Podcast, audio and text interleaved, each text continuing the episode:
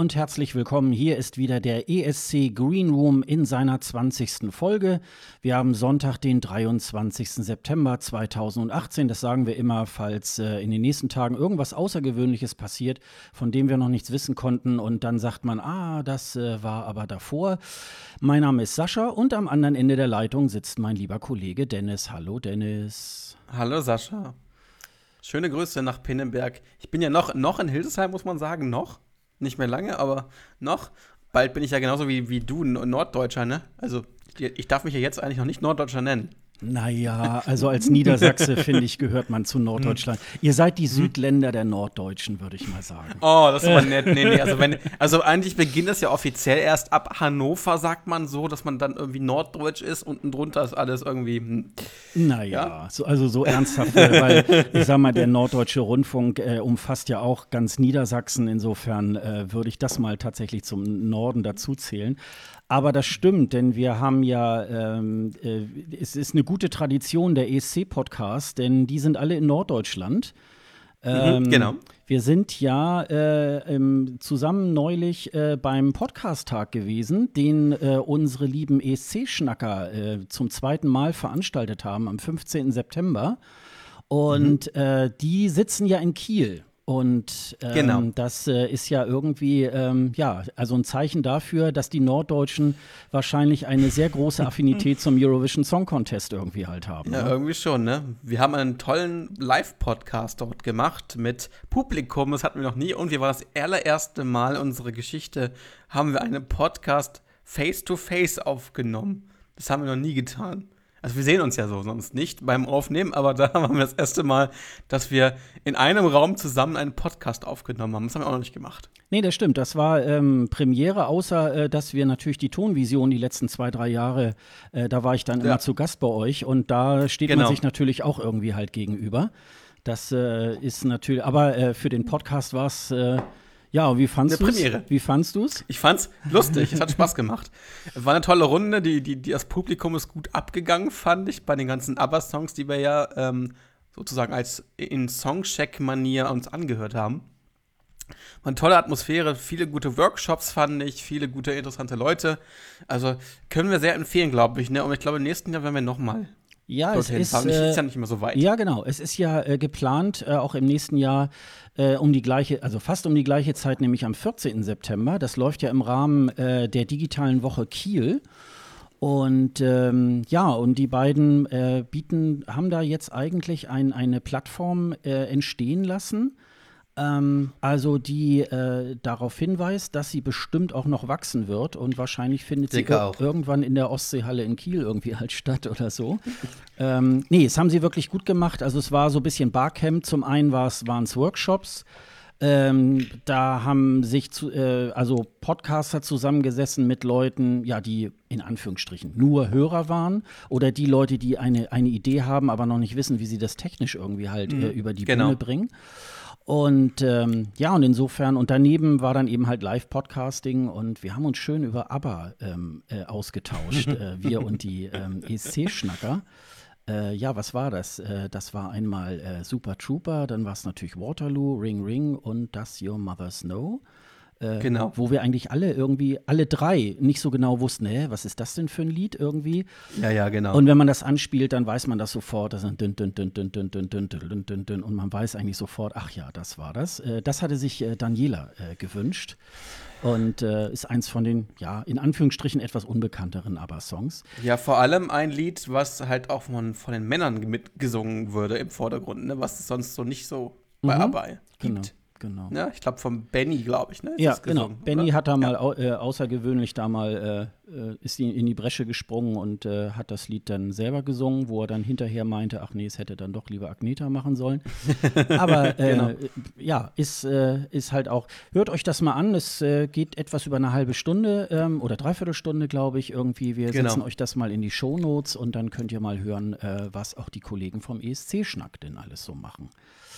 Ähm, findet ihr übrigens auf escschnack.de, ne? Genau, ja. genau. Da genau. findet ihr alle Folgen von unseren Kollegen und äh, ja, also empfehlenswert, hört einfach mal rein.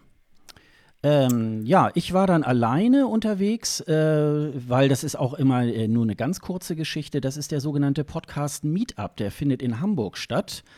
Ah, okay. Und das war an dem Montag drauf, am 17. September. Und äh, das ist mehr so eine Geschichte, da trifft man sich so für drei Stunden ungefähr. Ähm, That Works heißt das irgendwie am großen Burster ähm, und äh, am Rödingsmarkt für die Leute, die sich mit in Hamburg irgendwie ein bisschen auskennen. Und äh, das findet jetzt seit äh, kurzem, so seit dem Frühsommer, äh, ungefähr alle vier Wochen irgendwie halt statt. Und das mhm. ist so eine Mischung aus, ähm, ja, man trifft sich und dann kommt man eigentlich ins Klönen, weil man hat ja auch irgendwie ein Thema, nämlich Podcasting. Und äh, diesmal hat der Daniel vom Zeitsprung, der hat mal was über sein, äh, über den Workflow äh, seines Podcastes ja. Äh, gesagt. Die machen mhm. das tatsächlich äh, jede Woche ähm, sind auch per Studiolink irgendwie halt verbunden. Der eine sitzt in Wien und Daniel sitzt in Hamburg. In Wien, ähm, ja, wow. Genau. Und, Noch weiter weg als wir, wow. Ja, ja, ja, ja, ja. und ähm, ja, und da war das dann, äh, da hat er dann auch Fotos gezeigt, wie das, äh, wie das äh, ähm, Setting irgendwie halt ausschaut und so weiter. Und die machen das jede Woche. Ähm, immer so halbe Stunde, dreiviertel Stunde, irgendein äh, historisches Thema äh, wird da aufgegriffen. Oh. Und okay. äh, das, er sagt, sein Kumpel ist, äh, ist, also sie sind beide Historiker und sein Kumpel ist irgendwie so ein, Passt, so, ein ja. so ein, so ein, ähm, äh, Experte bei den Merowingern und der gibt, der macht dann immer so Anekdoten über die Merowinger und so. Und äh, aber sie sind sehr, sehr breit aufgestellt und haben äh, also ganz unterschiedliche Themen. Teilweise werden sie von den Hörern angetragen und teilweise werden sie dann, äh, kommen sie da selber da drauf. Das ist sehr spannend, also lohnt sich auch mal äh, dort äh, äh den, den Podcast auch zu abonnieren. Ähm, ja, äh, am besten Homepage setze ich auch noch mal in die Show Notes, dann äh, könnt ihr mhm. da auch noch mal in die einzelnen Folgen irgendwie halt rein. Kann man ja bestimmt mal ein bisschen was über den Karl den Großen hören, wenn man mal Bock dazu hat. Genau. Genau. Also ja. wir machen das seit 2015, glaube ich. Also Boah, sind schon, äh, keine Ahnung, äh, ich weiß nicht, ob sie schon sogar 200 Folgen haben. Also jedenfalls irgendwo so in dem Bereich sind die da auch schon unterwegs. Das ist eine Menge. Mhm. Also wenn man das bei uns hochrechnet, also äh, wahrscheinlich werden erst unsere Kinder oder Kindeskinder so auf die, auf die Green Room kommen, weil wir sind natürlich naja, nur alle vier Wochen irgendwie dabei. Aber äh, nichtsdestotrotz haben wir natürlich auch eine schöne vollgepackte Folge. Man darf natürlich nicht äh, vergessen, es ist sehr, sehr viel Arbeit, so einen Podcast zu machen. Also, ne, also wir, wir sitzen ja immer jede vier Wochen mal zusammen, gucken, was wir machen und machen wollen, welche Themen und so weiter. Also, das steckt schon sehr, sehr viel Arbeit da drin. Also, das darf man gar nicht so unterschätzen. Tja, aber wir machen es ja gerne, ne? Das ist ja. Ja, das stimmt. Bis hin zu, dass ich heute eben äh, Blut, Schweiß und Tränen irgendwie halt geschwitzt habe, ja. weil in meinem äh, bisherigen Podcast-Studio hat es jetzt einige technische Probleme gegeben. Es könnte sein, dass es mal hin, hin und wieder mal ein wenig knackt, weil ich jetzt gerade über WLAN äh, mit dem äh, lieben Dennis irgendwie halt verbunden bin. Äh, ich habe jetzt mein altes äh, Esszimmer-Setting wieder aufgebaut, irgendwie, aber insofern, insofern hört ihr uns, glaube ich, genauso äh, gut und es geht ja auch ein bisschen um den Inhalt. Also, ähm, wie gesagt, das äh, bitte ich euch nachzusehen. In der nächsten Folge ist alles dann wieder ähm, in normaler Qualität sozusagen. Das, Obwohl das klingt doch gar nicht schlecht. Ja, also, also ich, ich habe das gleiche Mikro und so weiter, irgendwie ein anderes Device, aber ähm, ja, irgendwie äh, wollte es. Heute Morgen habe ich schon so ganz gemütlich mir alles eingerichtet und so weiter. Man kann sozusagen, um diese Verbindung äh, mit Studio Link zu ähm, äh, simulieren kann man so ein Echo irgendwie. Das ging auch auf ja. einmal. Dann wollte ich Dennis dazuschalten und ich sah nur immer die Balken und ich, Dennis, ich höre dich leider ja, ich, nicht. Ich habe mich schon, mich schon kaputt gelacht, als du dann mich, das geht jetzt nicht, das geht jetzt nicht. Ich, ich so, hallo, du kannst nicht antworten, hallo. Naja, aber jetzt funktioniert es ja. Also von daher ist es nicht ganz so schlimm. Ähm, aber manchmal ist das so. Manchmal gibt es so einen Chaos-Tag und es ist heute, also Keine mehr Ahnung. Chaos geht halt. Ja, ja. Also, ja. aber ähm, Murphys Gesetz, ne? Ja, das weißt du noch. Aber Alles muss, äh, schief, muss schief gehen. Man lebt ja, äh, man wird ja an den Krisen wird man ja groß und äh, genau, ja, ja. als Podcaster komischerweise. Ich bin jetzt so na, so seit äh, gut zwei Jahren bin ich jetzt wirklich dann Podcaster, aber was man schon für Gerätschaften irgendwie sich ansammelt, wo man so denkt, ah, jetzt kann ich es mit dem Gerät auch noch mal probieren oder so. und also, äh, ja, ich wollte schon mit meinem Zoom H6 irgendwie, dann habe ich so, ach nee, äh, habe ich noch eine andere Möglichkeit und also jetzt äh, ist das Setting, kann ich ja nachher mal ein Foto machen, dann kann ich euch dann zeigen irgendwie. Also ich habe ja, hier ja, äh, Wasser, äh, Kaffee und auch noch ein Stück Kuchen, Bienenstich irgendwie, weil wir wollen es uns ja jetzt irgendwie hier schön gemütlich gemütlich machen und äh, schön über den äh, Eurovision Song Contest plaudern. Ich habe ich hab mir was ganz Besonderes geholt, also was es ja jetzt leider wieder in den ganzen Supermärkten gibt. Ähm, ich habe mir Spekulatius gekauft. Mm. Ähm, und ich habe jetzt mal, ich fange jetzt schon die Weihnachtssaison an, aber ist ja auch bald, ne? Ich meine, in gut drei Monaten, heute Heute bei der Aufzeichnung in gut drei Monaten ist Weihnachten. Das kann man, glaubt man ja gar nicht. Ja, aber das Ding ist ja, die Dinger schmecken ja jetzt auch erst nur noch. Also wenn du sie nachher im Dezember, dann schmecken ja. die ja gar nicht mehr. Dann sind sie ja schon auch ja. tatsächlich zwei Monate alt. Und äh, ja. das ist die beste Zeit, wo du Dominosteine, äh, Spekulatius oder sonst was irgendwie halt essen kannst. Ja, oder, also. oder auch ähm, ähm, unseren lieben Lebkuchen und so. Also man kann jetzt, glaube ich, zugreifen. Ich glaube, danach ist man, glaube ich, auch äh, gesättigt und äh, davon kannst du auch nicht mehr sehen. Und das Schöne ist, nach Weihnachten kriegst du es ja hinterhergeschmissen. Ja. Das ist das Schöne. Aber das, ne? dann will man es ja eigentlich auch nicht mehr. Dann ist es ja auch. Nee, dann will man es eigentlich nicht mehr. Ne? Ja. Nee, also, stimmt. Ja, ja.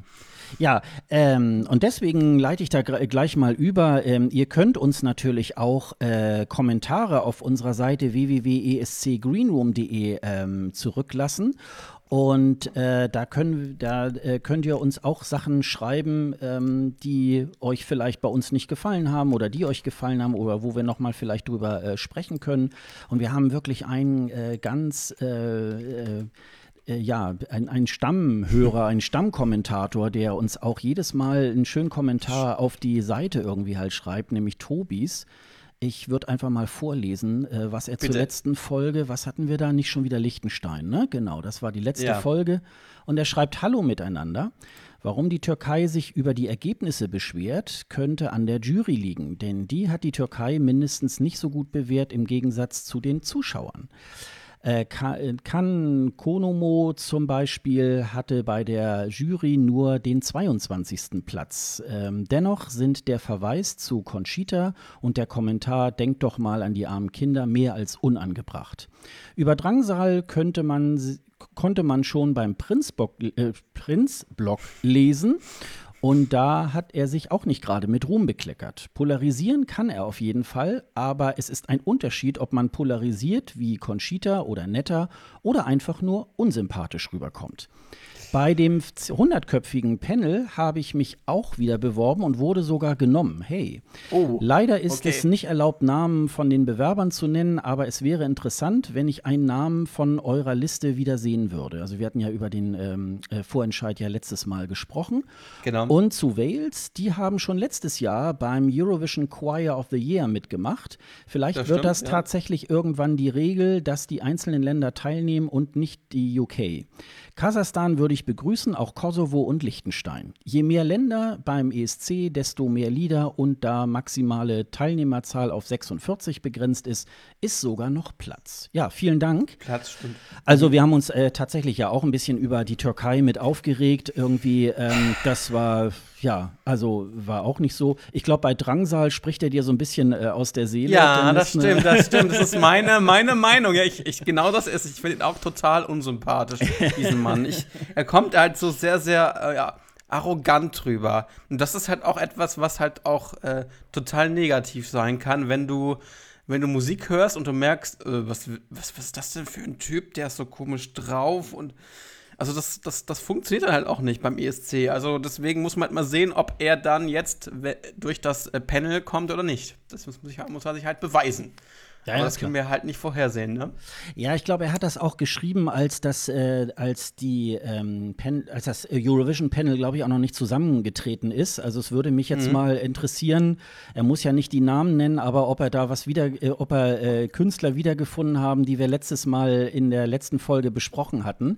Da, ja, genau. da haben wir ja so ein bisschen äh, gemutmaßt, wie es äh, äh, wie es aussehen könnte. Was könnten, was könnten die 200 Teilnehmer sein, die, die da über, über die das Panel Channel irgendwie halt äh, äh, geredet hat. Da können wir ja mhm. gleich noch mal ein bisschen eingehender drauf gehen. Und äh, ja, und ähm, klar, also ich denke auch, jedes Land ist äh, herzlich willkommen in dieser, in dieser Riege der ESC-Teilnehmerländer äh, irgendwie. Nur, ähm, ja, man ist irgendwie so ein bisschen als jemand, der das äh, ähm, viele Jahre schon beobachtet, diese Meldung wie, ja, Liechtenstein kann lieber, kann wieder nicht mitspielen. Wenn sie das, kein EBU-Mitglied sind, geht es eh ja, nicht. Also von genau. daher. also das, das, da sind noch ein paar andere Dinge, die wir nachher auch noch mal besprechen, irgendwie, wo man so denkt, ja, komm, lass es gut sein irgendwie. Es ist halt einfach so ein Sommerloch-Thema, ne? Das ist halt so. Ja. Ja. Aber wie gesagt, vielen Dank für den äh, Kommentar. Also ähm, wir sind auch äh, bei Twitter und so weiter. Also wenn ihr auf escgreenroom.de geht, ähm, dann findet ihr auch alle Kontaktdaten einmal auch äh, von Dennis und mir einzeln. Dann haben wir ja auch einen extra Twitter-Account irgendwie für diesen Podcast. Auch bei Facebook sind wir.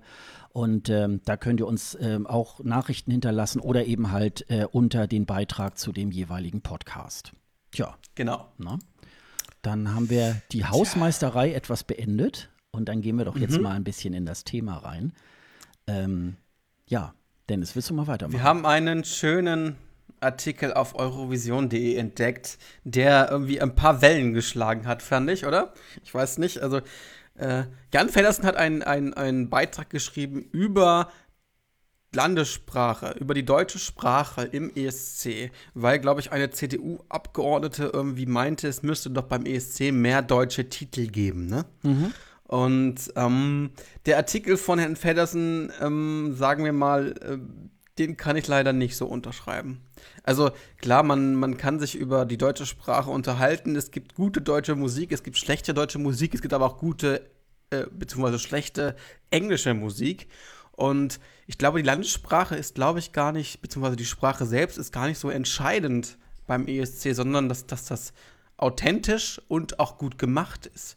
Und wenn deutsche Musik gut gemacht ist und die man halt auch irgendwie versteht und das Gefühl rüberbekommt, was man beim Lied halt haben muss, um halt irgendwie was äh, zu transportieren, dann kann auch ein deutscher Titel beim äh, Eurovision Song Contest durchaus Gewinnchancen haben. Ich meine, wir hatten ja jetzt auch in den letzten Jahren immer immer irgendwie Titel, die irgendwie in Landessprache gesungen worden sind. Die Ukraine, de Portugal.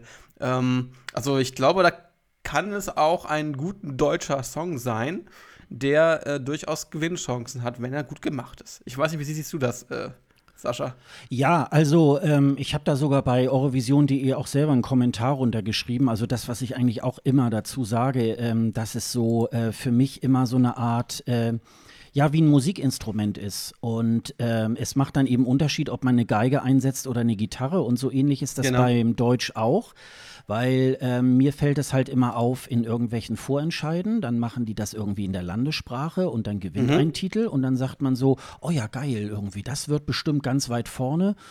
Ja, und dann gehen irgendwelche, ja, irgendwelche Macher ran, verschlimmbessern das und sagen, oh, das müssen wir aber in Englisch machen, weil dann äh, versteht man das besser und dann versteht es auch die Hausfrau in Baku und, und der Malermeister in Frankreich und so weiter. Und ähm, es gibt, äh, ja, du hast recht, es gibt, glaube ich, es gibt sogar auch Untersuchungen, glaube ich, darüber, ähm, ob selbst Muttersprachler, also englische Muttersprachler, eigentlich auf den Text hören. Und da kommt wohl irgendwie dabei heraus, nee, tun sie gar nicht. Also es wird mhm. dann irgendwie so ein bisschen, ja, die, die Liedzeile oder der Refrain ist vielleicht nicht ganz unwichtig irgendwie, aber es ist ähm, nicht das ganz Entscheidende. Das, äh, das glaube ich auch. Also es haben sich auch bei Eurovision.de dann auch ein paar Leute gemeldet, die gesagt haben, echt jetzt, diese Diskussion wollt ihr wieder machen? Und ähm, ja, ich finde, man äh, kann es jetzt irgendwie so ein bisschen auch schon feststellen, äh, in den letzten Jahren haben halt tatsächlich eher so diese ähm, landessprachlichen Titel auch gewonnen und gar nicht mehr so diese Titel, wo man so mhm. denkt, ah ja, das kann man äh, gut im Radio spielen. Ganz im Gegenteil, das wollen die Leute irgendwie auch nicht mehr hören. Und, Weil Netter äh, hört man nicht im Radio zum Beispiel. Also, ne? ja, also ja, Netter ja. ist gar nicht im Radio, kommt gar nicht im Radio vor, obwohl sie einen englischen Titel hat. Also darum äh, ist das, ist, ich glaube, die Sprache ist gar nicht so sehr das, das, das Ding, sondern ist, sondern wie dieser Song gemacht ist. Das ist halt das. Also wie ist er produziert, wie ist er gemacht, wie kann jemand, wenn es, wenn es dann um, um Gefühle geht, wie kann jemand das vermitteln? Und wenn er das in eigener Landessprache sehr, sehr gut kann, dann ist das meistens viel, viel besser, als wenn er versucht, das dann auf Englisch zu machen. Das haben wir ja zum Beispiel bei Albanien in den letzten Jahren immer gehabt. Die haben immer wieder dann den äh, Titel auf äh, Englisch dann noch zusätzlich aufgenommen und nicht in Albanisch gelassen.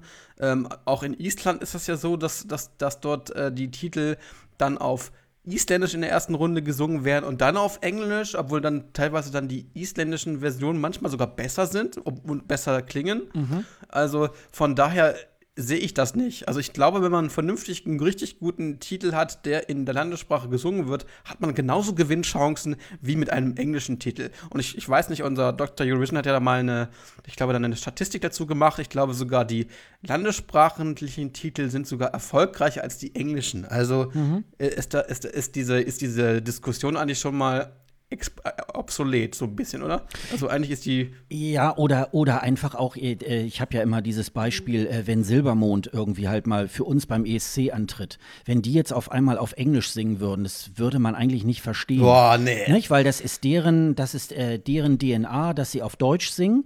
Genauso umgekehrt, wenn hier jetzt irgendwie ein Künstler wäre, der sowieso immer auf Englisch und der würde dann auf Deutsch, äh, man würde es ihm ja auch nicht abnehmen. Oder äh, die berühmte Helene Fische, die, die wir irgendwie halt immer beim ESC auch irgendwie gerne mal sehen wollen, wenn die auf einmal in Englisch, äh, das wäre einfach Quatsch.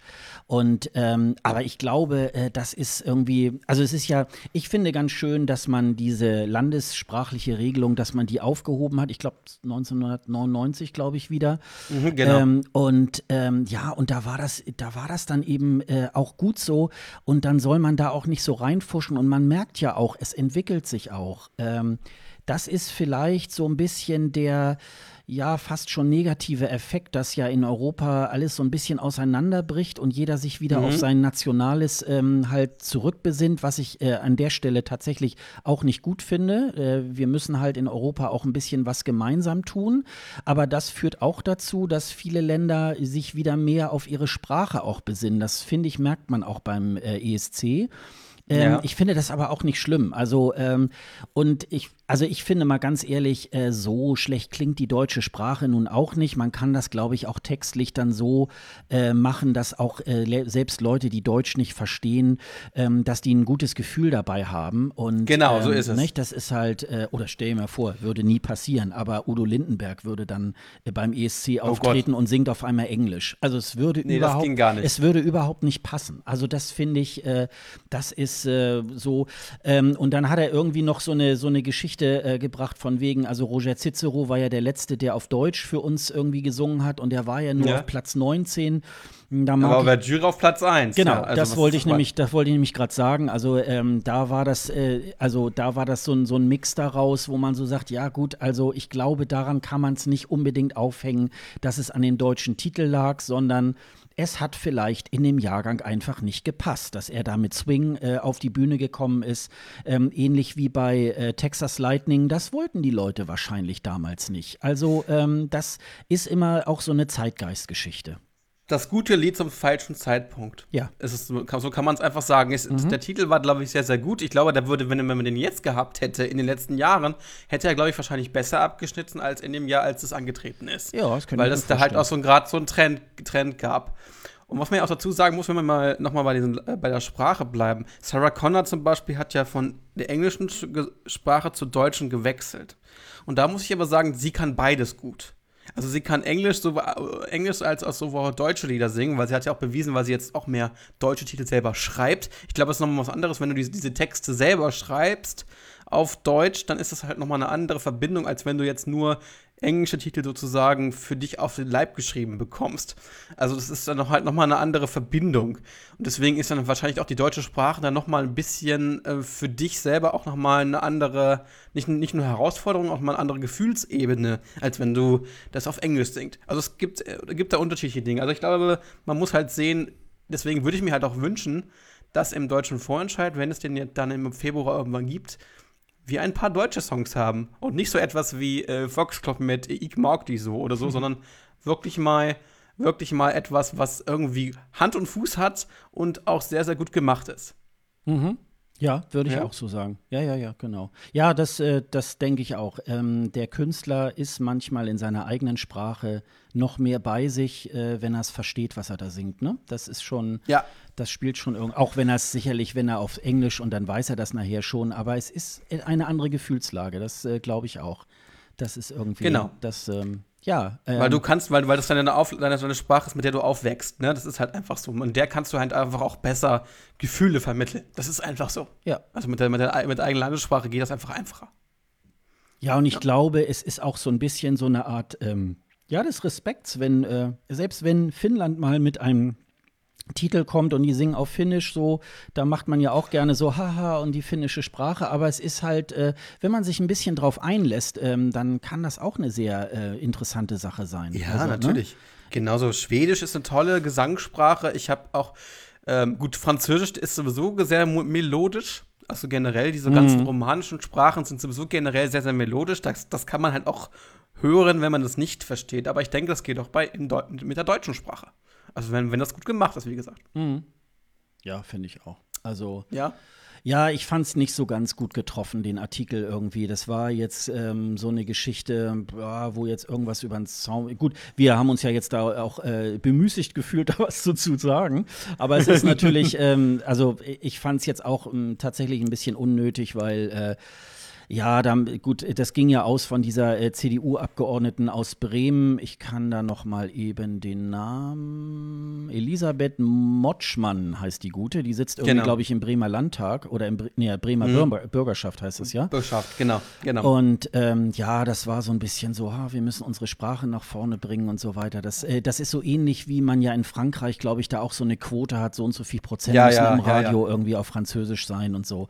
Das ist gut das gemeint. Das hier in Deutschland ja auch. Ja. ja. Das hatte man hier in Deutschland die Diskussion ja auch und dann hat es eigentlich selber reguliert. Dann kam die deutsche, deutsche Musik alleine wieder. Genau. Also genau. das ist gar nicht so, dass das. Ich glaube, man braucht da gar eine Regelung, man braucht halt nur, man braucht halt nur Zeit und halt auch den Zeitgeist, der ändert sich. Und deutsche Musik ist gerade wieder sehr, sehr, sehr, sehr angesagt. Also es gäbe, es gäbe keinen Grund, keinen deutschen, äh, deutschen äh, Künstler sowieso, aber ein Lied in deutscher Sprache zu schicken. Also mhm. von daher. Ja, ja, das ist halt, ähm, ja. Also, ähm, ja, vielleicht könnt ihr uns da ja auch noch mal ein paar Kommentare zu ablassen. Das, äh, Würden wir uns gerne wünschen, ja. Das, gerne auch bei äh, Twitter oder bei escgreenroom.de. Ja, sehr, sehr gerne. Genau, das machen wir dann auch. Ja, und dann kommen wir zum Hauptthema heute. Ähm, yeah, der 64. Eurovision Song Contest findet in Tel Aviv statt. Das hat jetzt ein bisschen länger gedauert, die ganze Geschichte. ähm, also es findet am 18. Mai 2019 findet äh, das Finale statt. Die beiden Semis genau. damit dann natürlich am 14. und 16., also sprich am Dienstag und Donnerstag. Und es findet in dem sogenannten International Convention Center auf dem Expo-Gelände in Tel Aviv irgendwie halt statt. Und damit ist der ESC zum dritten Mal in Israel, aber zum ersten Mal in Tel Aviv, denn davor 1979 und 1999 war es in Jerusalem. Mhm. Und wir haben das letzte Mal ähm, so ein bisschen unsere Folge aufgenommen, wussten dann, dass in der Woche da drauf, das war glaube ich der Dienstag, wussten wir so, oh, da ist jetzt so ein ganz wichtiger Termin. Denn es ist so, äh, die Organisatoren gehen davon aus, dass dieser Song Contest etwa 24 Millionen Euro beträgt. Ich finde das ein bisschen wenig, weil meistens gehen die so das mit. Ist sehr wenig, ja. Gehen die so mit 30 Millionen oder so irgendwie halt raus. Ähm, aber nichtsdestotrotz, und ähm, ich weiß nicht, ob das jetzt erst seit ein paar Jahren oder ob das schon immer so war, äh, jedenfalls muss der, äh, das Teilnehmerland oder der Sender muss äh, äh bei der EBU, die sozusagen Schirmherrschaft, äh, die Schirmherrschaft über den Eurovision Song Contest haben, ähm, muss da eine Sicherheit hinterlegen. In dem Falle waren es 12 mhm. Millionen Euro, ähm, die in Genf bis zum 14. August hinterlegt werden mussten. Und ähm, da haben wir jetzt auch ein bisschen so ein schönes Sommertheater irgendwie halt so erlebt, weil es dann ganz schnell zu einem ähm, ja, zu einem äh, ähm, na, Kräftemessen zwischen der EBU, dem Sender Khan und der äh, israelischen Regierung Netanyahu irgendwie kam. Oh, Insbesondere ja. zwischen der Regierung und dem Sender, weil äh, der Sender Khan hat gesagt, ja, die 12 Millionen muss jetzt aber die Regierung hinterlegen. Und Netanyahu und seine Truppe hat gesagt, nö, nö, also ihr habt ja ein Etat als Sender und das müsst ihr irgendwie machen. Ging hin und her, hin und her, hin und her. Und wirklich auf letzte, in der letzten Minute, letzten Sekunde hat dann dann Kahn gesagt, okay, dann überweisen wir halt die 12 Millionen Euro. Äh, wo man dann so denkt, äh, wo war jetzt da euer Hä? Problem? Ähm, ja, ja, richtig. Nicht? Also ähm, es wird wahrscheinlich so im Hintergrund irgendwie so eine Art ähm, ja, Kompromiss gefallen sein, dass äh, die Regierung dann nachher äh, vielleicht da auch noch äh, äh, sich da irgendwie mit dran beteiligt an der ganzen Geschichte. Aber das war so ein bisschen unnötig und ich, wir hatten eigentlich so überlegt, ja, was machen wir denn jetzt eigentlich? Wir, wir machen an dem Wochenende davor irgendwie die, äh, die Folge zu und wenn dann am Dienstag auf einmal, nein, es findet jetzt doch nicht in Israel statt, sondern äh, auf Malta oder so, keine Ahnung äh, dann ja, hätten wir irgendwie an der Stelle äh, irgendwie äh, einen Part in unserer Folge Folge gehabt, wo wir dann schon völlig äh, veraltet irgendwie mit News gekommen sind. Aber wir wussten natürlich ganz genau, dass das irgendwie nur so ein Gerücht war. Und ähm, ja, das war so ein bisschen, äh, dass, dieser, äh, dass, dass diese ganze Geschichte da geplatzt ist. Und es wird irgendwie halt jetzt, ja, in Tel Aviv sein. Eine schöne Bauhaussiedlung, würde ich mal sagen. Und ähm, ja, äh, Dennis, was äh, hast du da noch zu sagen zu diesem Hin und Her da irgendwie? Also, ich weiß ja, dass das jetzt die Regierung jetzt irgendwie auch die Sicherheiten dafür macht. Ne? Das kriegen die dann wieder, wenn es dann irgendwelche Probleme gehen sollte. Weil das müssten sie ja eigentlich aus ihrem Haushalt irgendwie äh, bestreiten. Naja, im Moment, hat ja, im Moment hat ja der Sender ähm, die 12 Millionen genau, irgendwie bezahlt. Ne? Genau, ne? mhm. aber ich, ich glaube, es gibt dann eine Vereinbarung, wenn da jetzt irgendwas schiefgehen sollte, was, was ich jetzt nicht mehr glaube, aber wenn da irgendwas schiefgehen sollte, wenn die Sicherheit dann weg sein sollte, würde dann die Regierung das wieder äh, sozusagen zurückgeben an den, an den Sender. Ja, mhm. Also das heißt, die, die, würden, die, die Regierung würde 12 Millionen verlieren, aber der Sender kann, hätte das dann wieder in seinen Haushalt. Ja, ich ähm, denke mal, so in diesem Bereich hat sich das wahrscheinlich auch eingespielt. Deswegen haben die sich dann auch geeinigt, weil sie sozusagen mhm. äh, beide in die Bresche gesprungen sind, ne? Genau. Ja, ansonsten war irgendwie Tel Aviv war irgendwie klar. Ich glaube, Jerusalem wäre auch nicht äh, vermittelbar gewesen. Vor allem nicht äh, das Arbeiten am Samstag. Das ist ja das Problem. Es ist ja Schabbat und man kann am Samstag nicht arbeiten. Also da ist halt äh, Tel Aviv schon ein bisschen, sagen wir mal, westlicher orientiert. Da kann man auch am Samstag mal irgendwie äh, essen gehen oder auch mal mit einem mit ne, äh, mit einem öffentlichen Verkehrsmittel irgendwie rumfahren. Das geht da wohl alles, aber in Tel Aviv, äh, beziehungsweise in Jerusalem ist das wohl ein großes, großes Problem. Äh, deswegen findet der ESC auch in Tel Aviv statt. Was mich ein bisschen, was mich jetzt ein bisschen wundert, ich weiß nicht, ob du die Meldung gelesen hast, es gibt ja wohl nur 9000 Tickets, also nicht 10.000. 4000 sollen wohl nur für Fans rausgegeben werden, was wohl extrem wenig ist. Und die sind dann überlegen, äh, den Green Room mit, mit ähm, nicht in die Halle zu packen, sondern außerhalb. Und dort soll es Sitzplätze geben im Green Room, die man noch zusätzlich ähm, ja auch äh, wählen kann. Und dann kann man den ESC leider dann nur auf einer Leinwand im, im, im Green Room schauen. Wer macht denn sowas? Also würdest du, würdest, würdest du das machen? Dich in, in den Green Room setzen mit den Künstlern zusammen und dann den ESC nicht live von der Bühne, sondern von irgendeiner Leinwand sehen? Ja, ich glaube ja. Ähm, also ähm, ich hatte das auch gehört. Äh, es ist ja, wie gesagt, erstmal im Moment nur so ein äh, so ein äh, Gerücht, äh, falls ihr das gerade hört, bei mir fängt es gerade an zu regnet? regnen, genau. Ähm, das ist super.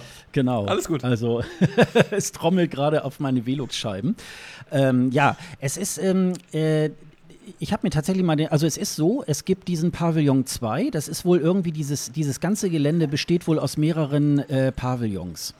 Und genau. in dem Pavillon 2 wird wohl dann die Bühne und äh, die, die Zuschauer sein. Und das äh, habe ich auch gelesen, dass derzeit rund äh, 4000 Tickets für Sitz- und Stehplätze zur Verfügung stehen.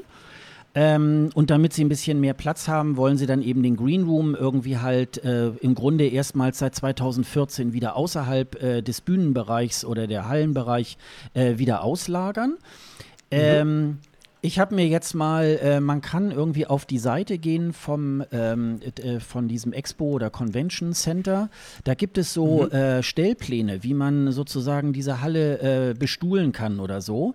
Da gibt es mhm. irgendwie zum Beispiel eine Aufstellung, ähm, die ist sozusagen mit einer Bühne äh, rundherum mit Sitzplätzen und in der Mitte sind auch noch mal, äh, ist auch nochmal Bestuhlung.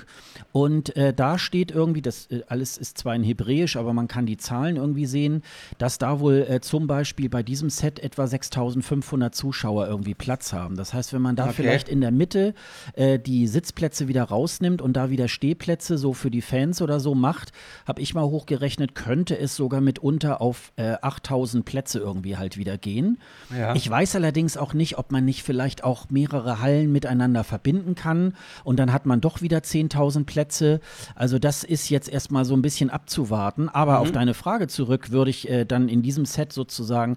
Ich glaube ja, weil ähm, äh, erstmal wird der Green Room in einen separaten Raum, das ist dann im ja. Grunde auch ja wie Public Viewing, mhm. aber man kann dann als Fan äh, auch beobachten, wenn die, äh, wenn die Künstler da äh, auf ihren Sofas sitzen, was sie da machen. Teilweise stehen sie dann ja und, und tanzen mit bei, bei dem einen oder anderen Beitrag. Das haben sie bei Netta und das haben sie auch bei Eleni aus Zypern irgendwie auch gemacht und so. Kann man super von da aus äh, posten und auch unseren Hörern dann mal so einen Einblick geben, äh, was, äh, äh wie gerade die Stimmung ist, weil das, was auf der Bühne passiert, das kann ja jeder Fernsehzuschauer ja, irgendwie halt auch sehen. Also äh, wäre jetzt eine Geschichte, dieses mit dem Green Room in der Halle ist natürlich irgendwie eine super Geschichte, weil äh, die Fans und die äh, Teilnehmer feiern sozusagen äh, diesen ESC mit zusammen. Mhm. Ähm, aber ich weiß jetzt nicht, ähm, man wird ja da irgendwie ein Konzept irgendwie der EBU vorgestellt haben und die sind ja meistens so, dass sie eigentlich immer eigentlich das, was in den Vorjahren waren, eigentlich auch immer fortschreiben wollen. Und wenn jetzt einer sagt, oh, wir haben gar keinen Platz für den Green Room, ähm, dann kann das vielleicht auch schon so ein, so ein Ausschlusskriterium sein, dass da vielleicht irgendwie vorher auch schon drüber gesprochen. Aber es wird spannend. Wir, wir werden das mal mhm. irgendwie beobachten. Ich finde das, äh, ich finde das gar nicht, finde es gar nicht so verkehrt. Also ähm, ja, gucken wir mal, wie das, äh, wie das irgendwie halt über die Bühne geht. Ne? Mal also jedenfalls sind die. Achso? Hm? Ja, ja, alles gut. Mach weiter. Mach gerne weiter. Also jedenfalls sind die Hotelpreise irgendwie sehr stark. Oh ja, das habe ich auch gelesen. Hm. Also äh, die Jerusalem Post hat da irgendwie auch äh, wirklich ähm, geschrieben, also hatte so ein Beispiel, äh, dass ähm, äh, man locker äh, für ein Hotel, was irgendwie sonst normal in der Woche 1700 Euro oder 1600 Euro kostet, äh, plötzlich 2200 Euro irgendwie halt die Woche kostet. Äh, das kann ich auch feststellen. Ich, hab, äh, ich werde ja da auch hinfahren, jedenfalls beabsichtige ich das. Ähm, äh, manchmal kann ja was dazwischen kommen. Ähm, aber da habe ich an dem Wochenende, bevor das bekannt geworden ist, äh, für 14 Tage ähm, mir ein Hotel besorgt. Ich musste dann zwar noch mal einmal um eine Woche irgendwie halt verschieben, weil ich ja die genau an den zwei Eurovisionswochen irgendwie da sein möchte.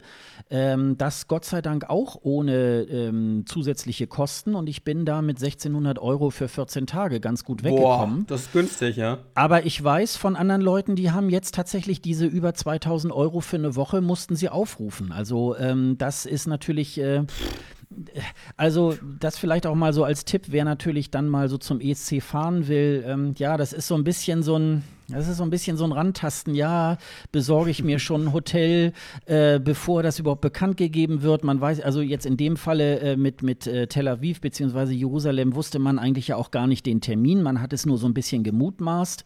Der 25. Mai war ja dann auch äh, im Grunde der verkehrte Termin, der dann auch so weitergegeben wurde. Und ähm, ja, und ich hatte, bei mir war es dann sogar noch so, ich hatte äh, dann auch zwei Hotels äh, schon mal vorgebucht, weil oh, man okay. kann ja Hotels bis weiß nicht, eine Woche oder fünf Tage vorher kann man die ja noch kostenfrei stornieren. Da kriegte ich dann von dem äh, Portal dann so einen Hinweis, also ich möchte jetzt bitte mal ein Hotel wieder stornieren. Weil äh, ne? die, hm. die, Hotels äh, wollen ja auch planen und so weiter. Das habe ich dann auch verstanden. Ich habe tatsächlich auch das etwas teurere genommen, weil ähm, ja, wegen Ausstattung und so weiter. Ich hoffe, dass ich da ein bisschen besseres WLAN habe als in Lissabon dieses Jahr irgendwie. Aber ähm, ja, und die, ähm, gut, Flug werde ich dann später nochmal, aber die sollen ja angeblich irgendwie äh, stabil geblieben sein und äh, da werden wir dann mal gucken, irgendwie, wie das irgendwie halt weitergeht. Aber ja, wer sich jetzt im Grunde entscheidet, kann natürlich sein, wenn er sagt, oh, ich will da mal 14 Tage, vielleicht eine Woche will ich da Urlaub machen, die andere mache ich ein bisschen ESC, äh, dann kann das sein, dass er da vielleicht, wenn er Pech hat, schon 3000 Euro aufrufen muss. Das Boah. ist natürlich tatsächlich ein bisschen, bisschen heftig. Aber, ja. ähm, aber es kann auch sein, wenn es soweit ist, dass es vielleicht auch noch mal Anfang des Jahres auch noch mal wieder ein paar Leute wieder ihre Hotels wieder stornieren und dann könnte es auch sein, dass da vielleicht auch noch mal die, das ein oder andere Hotelzimmer günstig irgendwie zu mhm. bekommen ist. Also ich wollte jetzt auch tatsächlich nicht jetzt irgendwo äh, in so einem Stundenhotel absteigen, sondern wollte auch ein bisschen dann auch äh, gut wohnen und so.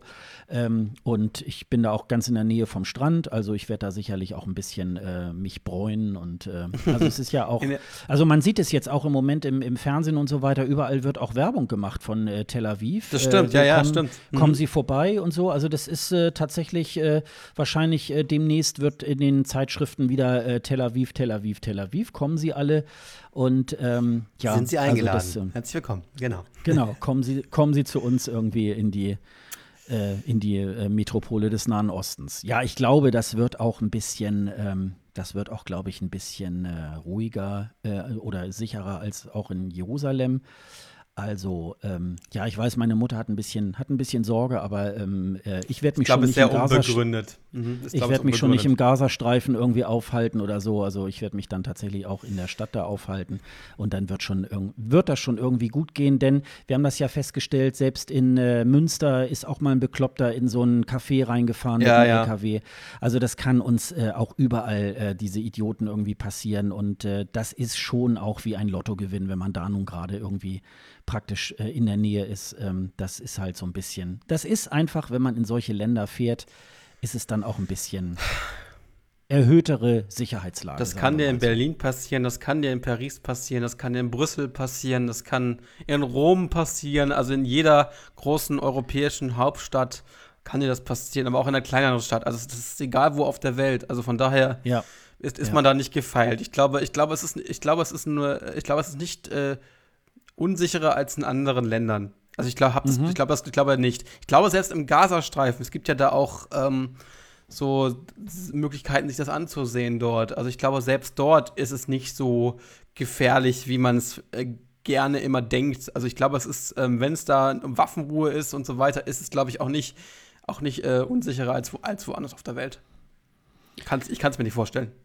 Ja, und da wir beide das ja so mutmaßen, haben wir uns für nächstes Mal tatsächlich auch einen tollen Gast eingeladen, mhm. mit der wir dann über ähm, ja, Israel, Tel Aviv, Jerusalem sprechen werden, nämlich Becky, die unter anderem äh, auch den Podcast Die Kulturpessimistin irgendwie halt auch macht. Genau. Äh, sie arbeitet bei einem, bei dem Koordinierungszentrum Deutsch-Israelischer Jugendaustausch, äh, CONACT heißen die. Da macht sie, glaube ich, irgendwie so ähm, Öffentlichkeitsarbeit. Und äh, sie hat sogar auch mal ein Jahr in Jerusalem, in, nicht in Jerusalem, in Haifa, in Israel mal äh, gelebt. Und die haben wir jetzt einfach mal nächstes Mal eingeladen, weil da wollen wir mit ihr tatsächlich mal so ein bisschen hören, was eigentlich den ESC-Fan erwartet, wenn er äh, den ESC direkt mal vor Ort und dann eben in Israel auch ähm, besucht. Und sie kann uns vielleicht auch ein bisschen was über, über das Land erzählen und wie es da so ist, wenn man sich da aufhält oder lebt äh, weil wir beide, äh, die wir das dann vielleicht so aus der Ferne irgendwo anlesen, ähm, wir können da wahrscheinlich nur ganz viel verkehrt machen. Genau, wir haben uns ja. gedacht, wir, wir laden sie da mal dazu Vor allem ein. die ganzen also, Feiertage und so, das ist sehr, sehr kompliziert. Ich glaube, die, die haben mehr Feiertage als wir, dann gibt es irgendwie halbe Feiertage, aber das, das wird uns Becky alles erklären, weil da steigt man genau. selber als, als Externer überhaupt nicht durch. Also durch, durch dieses ganze Kulturleben dort in Israel, das ist sehr, sehr kompliziert, aber sehr, sehr spannend. Ich, ich finde das sehr, sehr spannend, wie das da, wie man, wie es sich da lebt und wie es da so abgeht. Also das ja, wird, glaube ich, genau. richtig, richtig interessant werden. Ja, und deswegen haben wir so gedacht, da wollen wir mal so ein bisschen so eine Folge Land und Leute machen.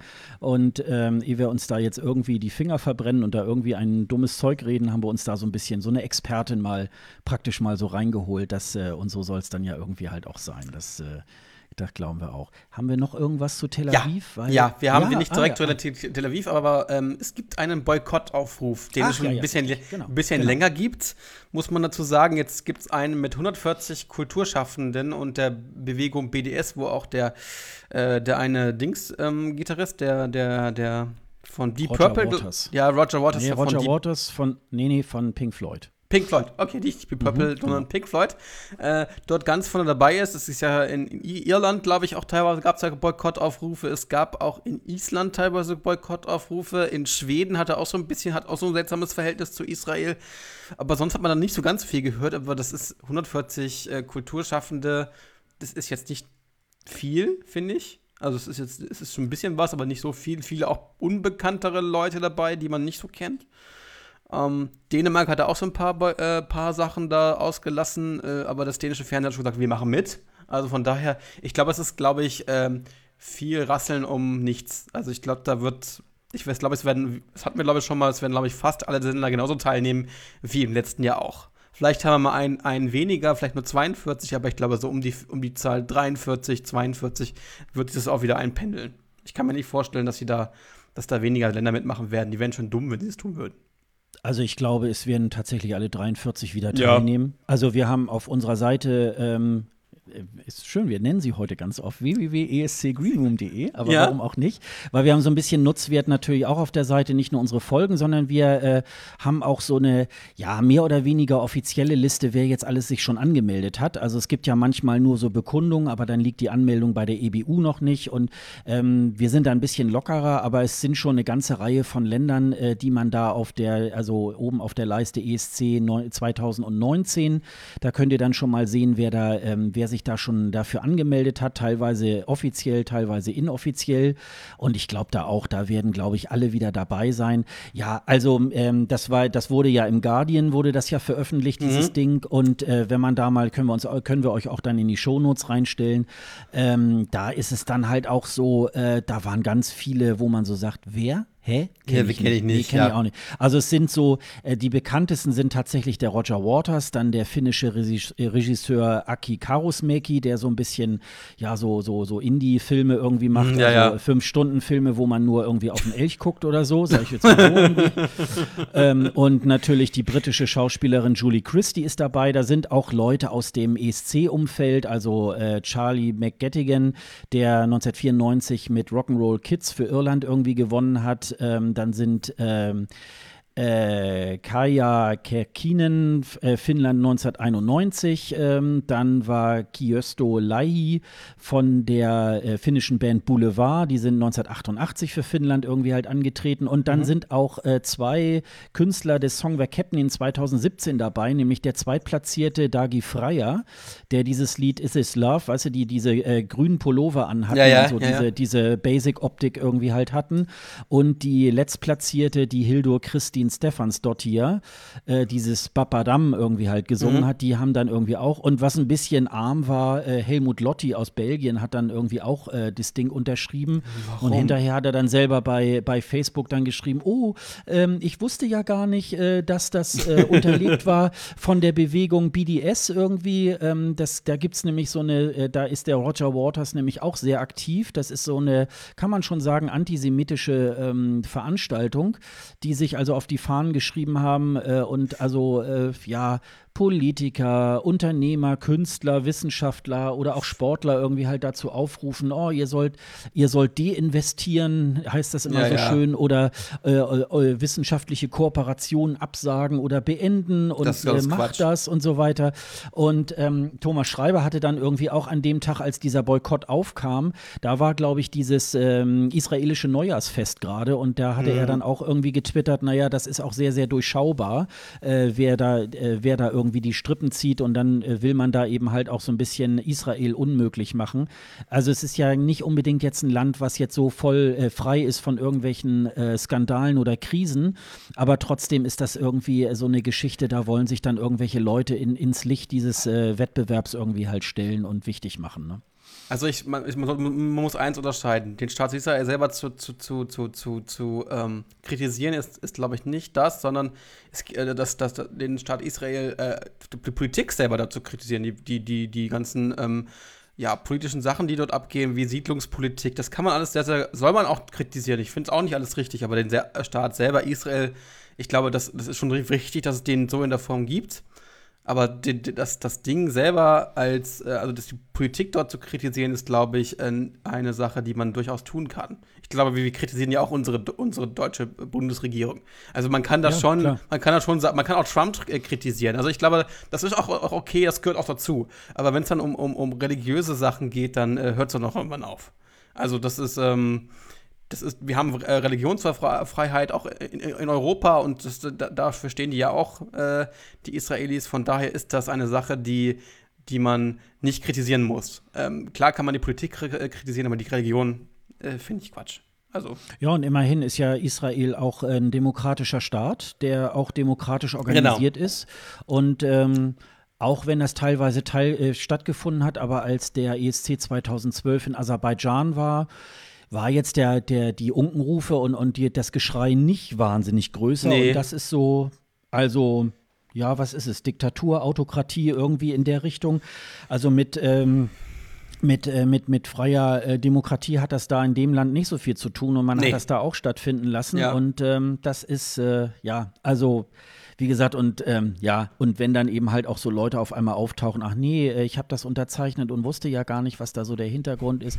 Wir schreiben euch nochmal auch in die Shownotes, da gab es von der äh, Tagesschau jetzt Ende des letzten Jahres schon irgendwie einen Artikel dazu, zu dieser Bewegung. Ähm, das setzen wir euch da auch nochmal mhm. drunter. Die sind eigentlich auch, ähm, ja, ich würde fast mal so ein bisschen sagen, wie äh, antisemitische Reichsbürger, die eben halt dann irgendwie auch versuchen wollen, äh, so, ein, so ein ESC oder ähnliche Veranstaltungen wie so ein Vehikel da ja. irgendwie halt so zu nehmen. Mhm. Und äh, das ist halt, und da gibt es halt auch ähm, tatsächlich Roger Waters ist ja da die, der, der Anführer. Und ähm, du hattest jetzt vorhin gerade eine andere Band irgendwie. Und die sind ja, die stehen auf der anderen Seite. Ja, die Purple, also, die Purple steht äh, auf der anderen Seite. Die Purple, genau. Okay. Genau, die stehen auf der anderen Seite.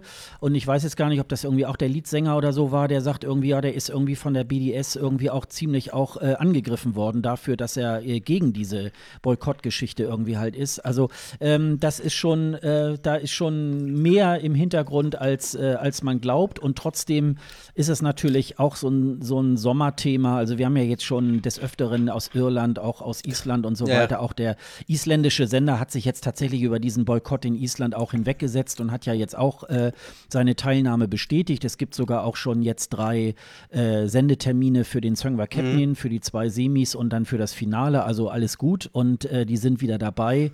Und ja, ich tippe mal auf 43 ja, Länder. Sowas. Die werden, glaube ich, wieder dabei vielleicht sein. Ne? Das Einzige, was vielleicht nicht dabei ist, ist San Marino, weil sie halt auch nicht so wirklich erfolgreich ja. gewesen sind. Aber ansonsten, glaube ich, wird sich die Zahl nicht großartig ändern. Vielleicht ein, ein bis zwei, die aus irgendwelchen Gründen nicht dabei sind. Aber es, ansonsten, denke ich, wird das so sein wie letztes Jahr auch. Wie dieses Jahr. Ja, ja, wir haben ja noch dieses Jahr. Ja. aber die, Nein, wir sind, nein, wir sind jetzt im neuen ja, Jahr. Richtig, also der ESC-Fan genau. denkt, denkt, ist immer einem Jahr voraus. genau. Also.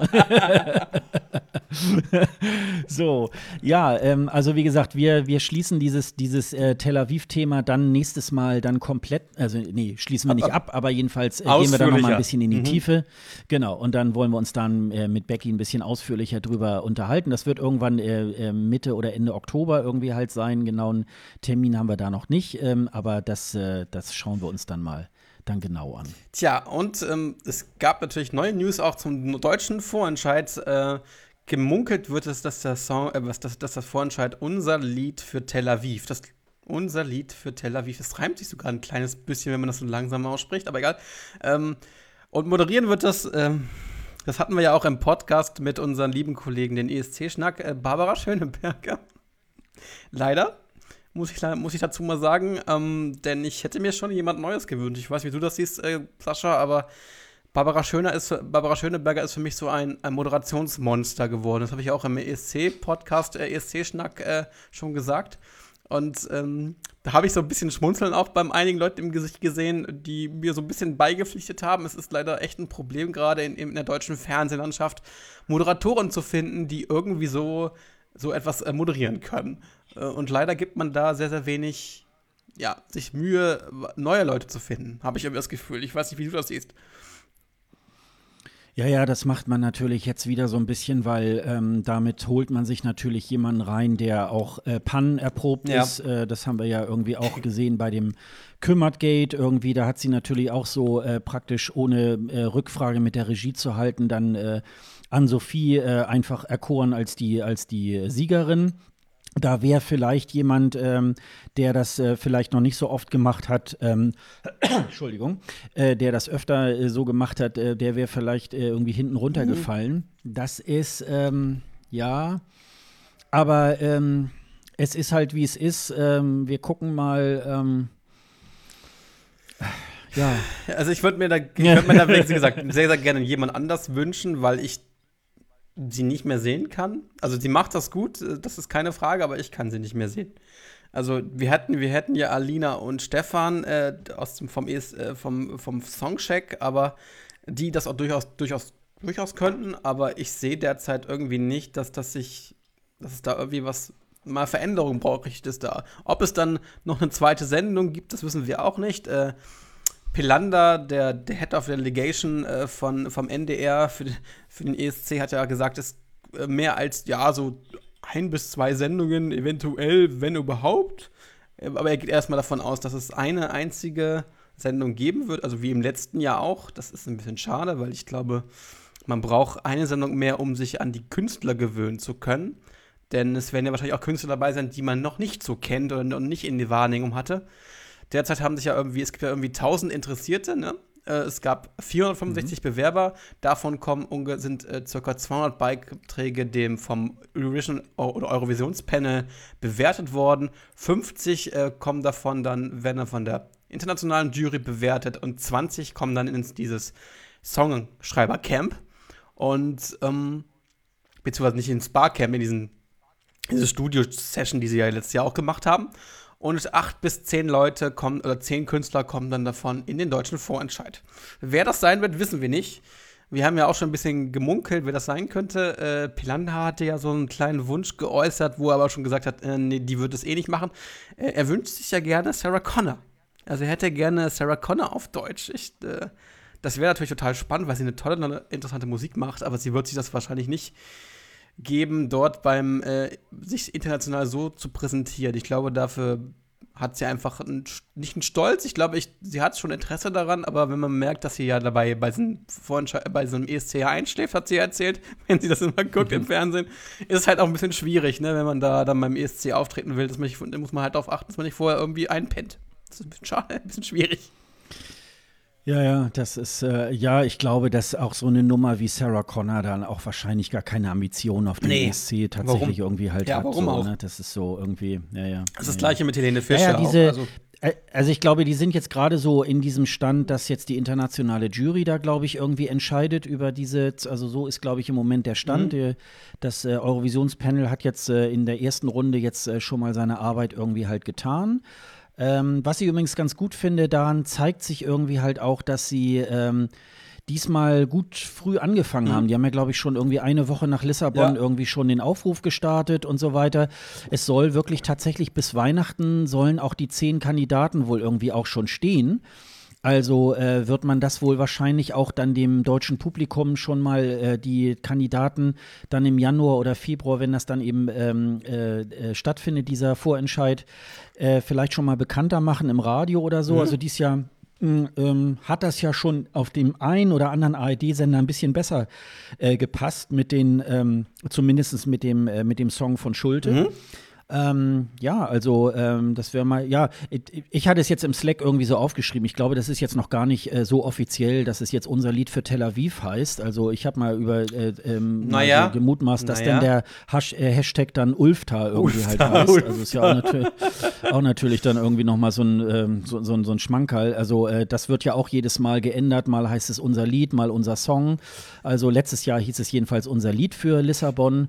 Also, ja, werden wir mal gucken, was da irgendwie Also der Sache Arbeitstitel ist, ne? war ja laut, äh, laut Schreiber unser Lied, äh, Lied für Israel. Deswegen denke ich mal, wird es unser Lied für Tel Aviv. Also von daher mhm. ist die Wahrscheinlichkeit sehr, sehr hoch, dass es unser Lied für Tel Aviv wird. Warum auch nicht? Ja, ja. Ja, ja. Und dann war ja auch noch so, naja, gut, das hat dann der NDR auch noch ganz, ganz gut über die Bühne gekriegt. Dann äh, hatte ja äh, Alina Stiegler so eine kleine Reportage gemacht beim Eurovisionspanel äh, und hat dann die Leute so interviewt. Die durften natürlich irgendwie inhaltlich nichts sagen. Und dann hatte, hatten sie ja so, ein, so einen kleinen Einspieler äh, für alle Panel-Teilnehmer gemacht mit, mit Barbara Schöneberger. Und die hat dann, ups, aus Versehen gesagt, dann sehen wir uns ja im Februar. Und dann war natürlich jetzt erstmal dann, nachdem das das raus war, erstmal äh, alle so, oh, es wird ja wohl doch wieder äh, Frau Schöneberger mhm. werden. Also jedenfalls äh, haben sie es geschafft, dass äh, das Thema dann auch irgendwie nachher gut in der ESC-Bubble irgendwie halt dann auch diskutiert wurde. Ähm, ja, ich bin ein bisschen zwiegespalten. Ich glaube, handwerklich, glaube ich, ist es ganz gut, dass man so jemanden hat, der auch ein bisschen Strahlkraft ja. hat. Also man will ja nicht nur, dass die ESC-Fans zuschauen, sondern auch überhaupt das deutsche Publikum, dass dann auch die Einschaltquote irgendwie etwas höher ist. Ähm, ich bin mir nicht ganz sicher, ähm, ist es besser, jemanden da sitzen zu haben, der auch ein bisschen Fan ist oder eher wie Barbara Schöneberger, die dann so ein bisschen da mit Abstand äh, da drüber steht und es dann moderiert, macht vielleicht auch manchmal Sinn. Ähm, ich bin mir dann, ich, ich, ich weiß es nicht. Also, ähm, wie gesagt, und diese, diese äh, Alina und Stefan-Karte haben wir ja hier auch schon des Öfteren mal ähm, im Green Room gezogen, weil wir eigentlich auch so denken, es wäre dann ein guter roter Faden, Vorentscheid, Songcheck und die, Be und die äh, Reportage dann vor Ort mit den beiden. Die wären dann sozusagen in Deutschland so ein bisschen der rote Faden. Das wäre irgendwie eigentlich schon eine sehr gute Geschichte und dass äh, Alina mindestens irgendwie auch äh, gut moderieren kann, das beweist sie ja jetzt alle drei Wochen auch in der ARD ja. in dieser äh, Live nach neun ja. Äh, einstündigen Sendung irgendwie. Also das macht sie ja auch wieder äh, sehr charmant und in, in einer, ähm, äh, also sehr, sehr professionell und, und man kann ihr sehr gut immer zugucken und ich glaube, warum sollte dann so eine Show mit ihr nicht irgendwie funktionieren? Also ähm, insofern ist das halt so. Aber es gibt halt ja auch viele Fans von Barbara Schöneberger, also so, kann das ja auch gerne dann erstmal so bleiben. Ansonsten, Wir können uns ja dann die Mäuler zerreißen, wenn es dann gewesen ansonsten ist. Ansonsten holt man einfach Frank Elstner wieder aus seinem Grab und dann ähm der hat, du weißt doch, der hat halt auch immer gerne gesagt, European äh, äh, Song Contest und wo Elena immer, immer gesagt hat, äh, nee, Eurovision, ja. European, Eurovision. Ja, das war aber, glaube ich, äh, äh, da war das ja, glaube ich, so, das war gar nicht geplant, dass er das moderieren sollte. Da ist er, glaube ich, für irgendjemand reingesprungen und hat dann so gedacht, ach, ich bin ja der große, der große Profi, da springe ich mal eben so rein und dann sind ihm eben halt solche Sachen wie European Song Contest ja, ja. oder er hat sich ja dann mit Lena so ein bisschen also angelegt. Die beiden, äh, ja, aber die beiden haben sich ja nachher auch wieder vertragen, aber es war so ein bisschen, Lena war genervt und äh, Frank Elsner war irgendwie in der Sendung auch genervt irgendwie und ähm, aber es ist immer wieder lustig anzuschauen, irgendwie, also äh, wo er dann zum Beispiel sagt, so ja, ähm, dann wollen wir doch mal irgendwie jetzt allen Handwerkern danken, die diese Bühne aufgebaut haben und Lena dann nur so in die Kamera, danke Handwerker. also das, äh, ja, also äh, gut, Frank Elsner, Gott sei Dank lebt er ja noch. Ja, ja, ja, das war nur, äh, nur ein bisschen Spaß, ne, also, gemeint. Ähm, er moderiert ja, ja auch, noch, ja, moderiert, er moderiert, moderiert glaube ich ja auch noch, also von daher, äh, er hat ja auch eine Moderatorenschule, vielleicht kann man da ja mal gucken, ob es da jemanden gibt aus seiner. Also ich glaube, ich glaube, es gibt mit Sicherheit in Deutschland eine ganze Reihe von, äh, von talentierten Moderatoren. Ja. Damals, als die Sabine Heinrich mhm. da mit, mit äh, Oliver Optenhöfel da zusammen unser Lied für ähm, Oslo, unser Star für Oslo ähm, äh, moderiert hat, da hat am Anfang auch erst alle sich die Mäuler zerrt, wer ist denn dieser Heinrich und habt ihr keine anderen Leute? Und die hat das nachher irgendwie super gemacht ja. und ist also zumindest beim WDR Radio heute irgendwie da ein Superstar und macht ja auch äh, äh, so diverse Fernsehsendungen irgendwie halt auch und ist da auch, Matthias dran gewachsen. ne? ne? Matthias. Matthias, du hast Oliver genau, gesagt, Matthias wahrscheinlich. Weil, ja, ja, ich habe, ich weiß. Ich, ja, ja, ja, genau, genau. Also ähm, jedenfalls ist das, äh, ist das äh, eine gute Sache und äh, macht also, äh, ja, wir schauen uns das mal an und äh, ähm, also jedenfalls hat Barbara Schöneberger auch immer irgendwie so ein, so ein ähm, so ein Faible dafür. Sie zieht dann auch entsprechend dann irgendwie ein Kleid an, wo sie dann auch alle wieder diskutieren können und alle wieder bei Twitter irgendwie halt dann so, oh, was hat die denn da für ein Kleid ja, an ja. und so weiter. Und dann wird halt dann, also das strahlt auch natürlich alles so ein bisschen auf den ESC ab und so weiter. Und naja, nun macht sie 2019 wieder das volle Gedeck, nämlich irgendwie dann den Vorentscheid und auch die, die Pre- und die Aftershow irgendwie halt dann auf der Reeperbahn. Und äh, wollen wir hoffen, dass es äh, diesmal dann wieder nicht regnet. Ich glaube, dieses Jahr hatten sie ja ein bisschen Glück da in Hamburg irgendwie, aber die Jahre davor mhm. wie sie immer so schön sagt, kam der Regen ja immer von der Seite oder senkrecht irgendwie. Also, nee, waagerecht. Ähm, und das war eine, also ähm, ja, und selbst diese Pannen, wo sie dann im Südwester irgendwie auf die Bühne kommt, das, äh, das kann sie auch immer noch ganz charmant irgendwie halt machen. Und naja, gut, soll man es jetzt erstmal machen. Also insofern ist das halt, ähm, äh, jetzt so erstmal gesetzt und wir schauen uns mal an, was da irgendwie halt Sache ist. Ja, gucken wir mal. Ja, wir haben, äh, dann können wir ja noch mal darauf hinweisen, also die vorige äh, Folge, die Folge 19, da haben wir uns mal ein bisschen Gedanken gemacht, wer könnte bei so einem Vorentscheid irgendwie antreten. Genau. Wir haben da auch so eine, so eine Playlist irgendwie, da könnt ihr noch mal in die Titel irgendwie reinhören äh, und ähm, ja, und vielleicht haben wir ja den anderen, ein oder anderen vielleicht. wirklich auch äh, richtig getippt. Ne? Vielleicht, ne? und sehr viel deutsche Titel haben wir dabei. Also ich glaube, übermäßig mehr deutsche mhm. Titel als englische englische Titel. Das ist, ähm, ja. das hat, hat ja auch so einen kleinen, ich glaube, das ist auch unsere, unsere, unsere Wahrnehmung, dass die deutsche Musik unbedingt mal wieder ein bisschen, ein bisschen sich mehr trauen muss beim ESC. Also von daher gucken mhm. wir mal.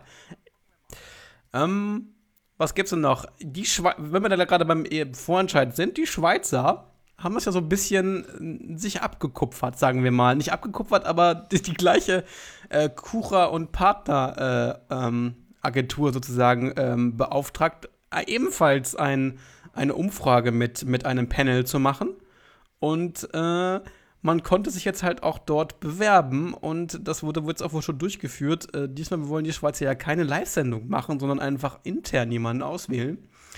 Da schauen wir mal, wie das wird. Ähm, ich weiß nicht, wie du das siehst, aber es gab ja wohl jetzt auch äh, ein, so eine Art Radio-Vorstellung äh, von, ich glaube, 13 oder 14 Songs, wo auch Sebalta dabei war, wo viele Songs dabei waren, wo ich sage, oh Gott, oh Gott, was ist das denn? Also, das, da waren richtig schlimme Sachen dabei. Ähm, teilweise auch so Sachen, die man in einem Vorentscheiden zuvor bei denen schon gehört hat oder mal schon mal drin hatte. Aber qualitativ waren die Sachen nicht besonders, weil das klang teilweise wie so eine Demo, ne? So eine Demo-Aufnahme. Und ähm, da muss man halt, musste ich halt schon ein bisschen schlucken. Ich so, ihr wollt neu anfangen, aber dann habt, äh, wollt ihr äh, jemanden noch in diesen, diesen, in diesen Pool mit reinpacken, die keine gute Songs dabei haben. Ich weiß ja nicht. Ja, das war also diese, diese, äh, ja, 13 oder 13 Songs, mhm. ähm, die hatte mir die, die hatten ja auch so ein bisschen mehr so Demo-Charakter, aber genau. da waren natürlich auch ein paar dabei, wo man so dachte, na, die haben eigentlich überhaupt keine Ahnung von Musik. Ähm, also es ist ja jetzt nicht so, dass die Schweiz jetzt ein Erfolgskonzept irgendwie äh, kippt, sondern die sind ja in den letzten Jahren wirklich äh, mehr als erfolglos oh, ja. äh, geblieben. Also der Vorentscheid war ja auch eher so in der Haptik einer 80er-Jahre-Show und ähm, man kann eigentlich immer gar nicht glauben, dass die Schweiz irgendwie so, so eine schlechte Musikszene hat. Das hat sie, glaube ich, nicht. Äh, und ähm, naja, gut, und jetzt müssen sie natürlich ein bisschen neue Wege gehen. Also eine interne Auswahl ist ja nie was Schlechtes. Nee. Das kommt immer nur darauf an, wer dann da sozusagen in dem Entscheidungsgremium irgendwie halt sitzt. Wer sitzen da Leute, die auch ein bisschen was von äh, zeitgemäßer Musik irgendwie verstehen oder sitzen da lauter Ralf Siegels irgendwie drin, die irgendwie den Knall der letzten 30 Jahre nicht mehr gehört haben. Davon hängt es ja mhm. irgendwie so ein bisschen ab. Ja, und sie haben sich halt Kucher und Partner da irgendwie reingeholt, weil die halt mit wissenschaftlichen Methoden sozusagen ähm, so eine repräsentative Gruppe, äh, so, so ein Panel irgendwie halt zusammensuchen mhm. und die dann sozusagen, ähm, ja, das, das, ähm, den, den, äh, den Geschmack der Schweizer dann in dem Sinne da äh, halt abdecken und dann versucht man darüber halt irgendwie eine bessere Findung eines, eines Songs irgendwie zu bekommen. Muss man jetzt mal abwarten, wie sich das irgendwie halt zeigt. Ich glaube, dass mit diesem, dass sie jetzt die, den, die Vorentscheidsshow einkassiert haben, hängt ja auch ein bisschen damit zusammen. Die Schweiz hatte ja jetzt gerade so einen etwas ja. lebensbedrohlichen äh, Volksentscheid, mhm. wo irgendwelche rechten Gruppen irgendwie äh, jetzt das ähm, öffentlich-rechtliche System in Frage gestellt haben, weil die Schweizer müssen ja äh, dort sehr, sehr viel Geld für ihr Fernsehen irgendwie ausgeben. Das liegt aber auch daran, weil die äh, die ganzen Sprachen irgendwie oh, ja. abdecken müssen und so weiter. Und äh, da hat man dann halt kurzhand gesagt, ja, dann sparen wir das irgendwie halt ein und schicken gleich von vornherein irgendwie intern jemand dann äh, nach Tel mhm. Aviv. Mhm. Und ähm, ja, da scheint es, also bei der, bei der Auswahl der zehn Songs, du hattest mir das ja irgendwie auch dann geschickt, hatte ich mir dann auch irgendwann mal angehört und mir, mir hat dann tatsächlich nur der Song von Seebalter irgendwie Ja, das ging, gefallen. das ging so einigermaßen, ja. Mhm. Na, der hat ja 2014 ist er ja für die Schweiz angetreten und der ist, glaube ich, in den letzten Jahren, ich glaube auch der einzige, der, glaube ich, ins Finale gekommen ist. Ja.